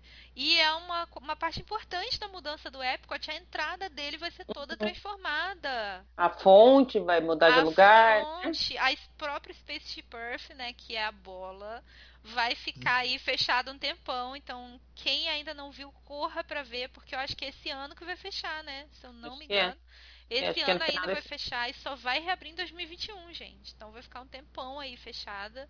Se vocês não foram e estão para vir esse ano, corram e vão lá no Spaceship Earth. Uma coisa legal que eu li dessas pedras aí que fica do cemitério, entre aspas, é que existe um porque quando as pessoas é um, um, um, esqueci o nome, tinha, até anotado o nome do negócio aqui, mas enfim, era uma, um programa que você podia ir lá e deixar uma mensagem e ficava marcado no mesmo estilo daquele, daqueles, daquelas pedrinhas que tem na entrada do Magic Kingdom. Você podia, tipo, comprar uhum. uma pedrinha e deixar seu nome e deixar uma, no época você podia deixar uma mensagem ou uma foto. E aí, por contrato, eles precisam deixar isso é, exposto até 2026. Então eles não podem destruir aquilo. Eles estão tirando de lá, mas vão trocar de lugar só. Porque eles não podem dar fim naquele, naquelas coisas. Então eles vão colocar próximo da área do estacionamento. Porque eles precisam deixar em algum lugar, mas decidiram que ali logo na entrada não é mais o lugar, o lugar, sei e lá. Não tem nada a ver mesmo, né? Vamos combinar. Eu, é, não tem nada a ver. Eu acho que a ideia é muito legal. Porque imagina se, sei lá, eu ia adorar ter meu nome ali. Eu ia toda vez que eu chegasse lá, eu ia lá tirar uma foto, aquela foto clássica apontando, assim, sabe? Eu acho que é. deve ser legal você meio que fazer parte daquilo. Mas eu não sei, não, não deu muito certo. E, e ele atrapalha a entrada, o fluxo de pessoas ali, né? Porque você esmaga todo mundo para um canto, porque tem todas aquelas pedras ali. Se você imaginar todo aquele espaço aberto, ele flui muito melhor o, o, as pessoas ali, né? É verdade. Com certeza. Vai fazer uma diferença absurda ali de, em termos de espaço. Essa semana saiu um rumor de que eles vão destruir o The Land e o The Seas Pavilhão. Já foi. Já foi confirmado que não. Ai, graças a Deus, ó. É. Teve esse rumor, mas a Disney no Twitter respondeu uh, o site que falou, botou essa notícia, que foi até a Lu mencionou, né, Lu? Uhum, Lá uhum. No, no podcast eu vi, mas eles já, já responderam falando que pretendem que esses pavilhões continuem no Epcot no futuro. Então. É complicado. Quando começa a ter um monte de mudança, assim, começa a surgir esse monte de, de boato, né? Que a gente. Quando a gente não tem todas as notícias oficiais, não dá para saber o que, que vai ser, o que, que não vai ser. Mas é, mesmo na própria confirmação de que os pavilhões vão existir, a confirmação oficial da Disney foi que o Nemo vai continuar e algum, mais alguma outra coisa específica. Não foi que os pavilhões vão continuar. Então ainda tá esse, esse, esse burburinho aí, sabe? Porque eles falaram, mas deixaram meio que aberto. É, porque na verdade o que eles falaram foi que eles pretendem que continuem no futuro lá no Epcot. Não necessariamente é. que não vão ser demolidos, né? Podem Ou ser demolidos. de lugar, que vai trocar. Exatamente. Então ficou bem abstrato também. E aí a galera é. continua falando. Eu, eu, eu, sempre costumo falar, eu acho que a Disney brinca muito com isso, de, de deixar um pouco as notícias no ar e ver como é que as pessoas reagem. Porque, sei lá, se todo mundo falar ah, que bom que vão destruir, aí eles destroem mesmo, entendeu? Nossa, eu, eu não. começar a chorar, mas não vão destruir. Eu acho que é, é, eles jogam muito com essas informações não confirmadas. E eu pensei agora em Game of Thrones, você falando isso. Eu pensei, meu Deus do céu, o autor de Game of Thrones deve fazer a mesma coisa. Ele deve querer ver a reação das pessoas pro final aí, para ele pensar, hum, não gostaram disso, vou mudar aqui no livro. Ai, Boa. meu Deus. Pessoa, pessoa frustrada com o final de seriado de TV é assim. Todos, todos estamos. Todos estamos, né? Pelo amor de Deus. Que foi que... Já mudamos de assunto completamente, saímos de assunto. Gente, mas acho que é isso então, né? Já falamos bastante coisa. Lu, muito, muito obrigado pela sua participação. Adorei ter você aqui, foi muito bom. Eu que adorei. Eu já tô esperando as próximas e tô te esperando para vir para cá também. Eu já te já até te, te mandei o convite extraoficial, mas eh, já já a gente oficializa ele. Eu vou, tô sempre à disposição, adoro, sou super a favor de você continuar para sempre com seu podcast. Eu acho que quanto mais podcast, melhor. Eu, eu sempre falo que no Brasil tem uma falta muito grande de podcast para falar sobre com esse certeza. tema. E nunca acaba. Tem, tem assunto e espaço para muita gente falar. Então vamos fortalecer aí essa mídia. Eu adoro podcast e adoro Disney, então vamos junto. Ah, brigadão, Lu. Com certeza, assim, tem muito podcast em inglês, né? Você, eu sei que você também uhum. ouve bastante podcast em inglês, eu ouço muito também. E cada vez que cada vez que eu vou procurar sobre o conteúdo da Disney em português, não, não se acha, tem pouquíssima é. coisa. Então, eu também sou muito a favor de mais podcasts e não pretendemos continuar, né, Rafa? Com a gente certeza, só tá começando só. E já começando com a sua participação, a gente fica muito contente. Muito obrigada de novo, foi muito bom. Espero que todo mundo tenha gostado aí também. E quem ainda não segue a gente, segue lá nas redes sociais. É Expresso Orlando Pod e Disney BR Podcast segue a Lu também. Segue todo mundo. Segue vamos, todo vamos mundo. junto fortalecer o podcast aqui no Brasil, que eu sei que é o que eu falei. Nos Estados Unidos eu sei que podcast é muito forte, as pessoas têm o hábito de ouvir e a gente precisa trazer isso aqui para o Brasil também. É verdade. verdade. Obrigadão, Lu. Um beijo para todo mundo. Tchauzinho. Beijo, gente. Até mais. Tchauzinho. Até a próxima.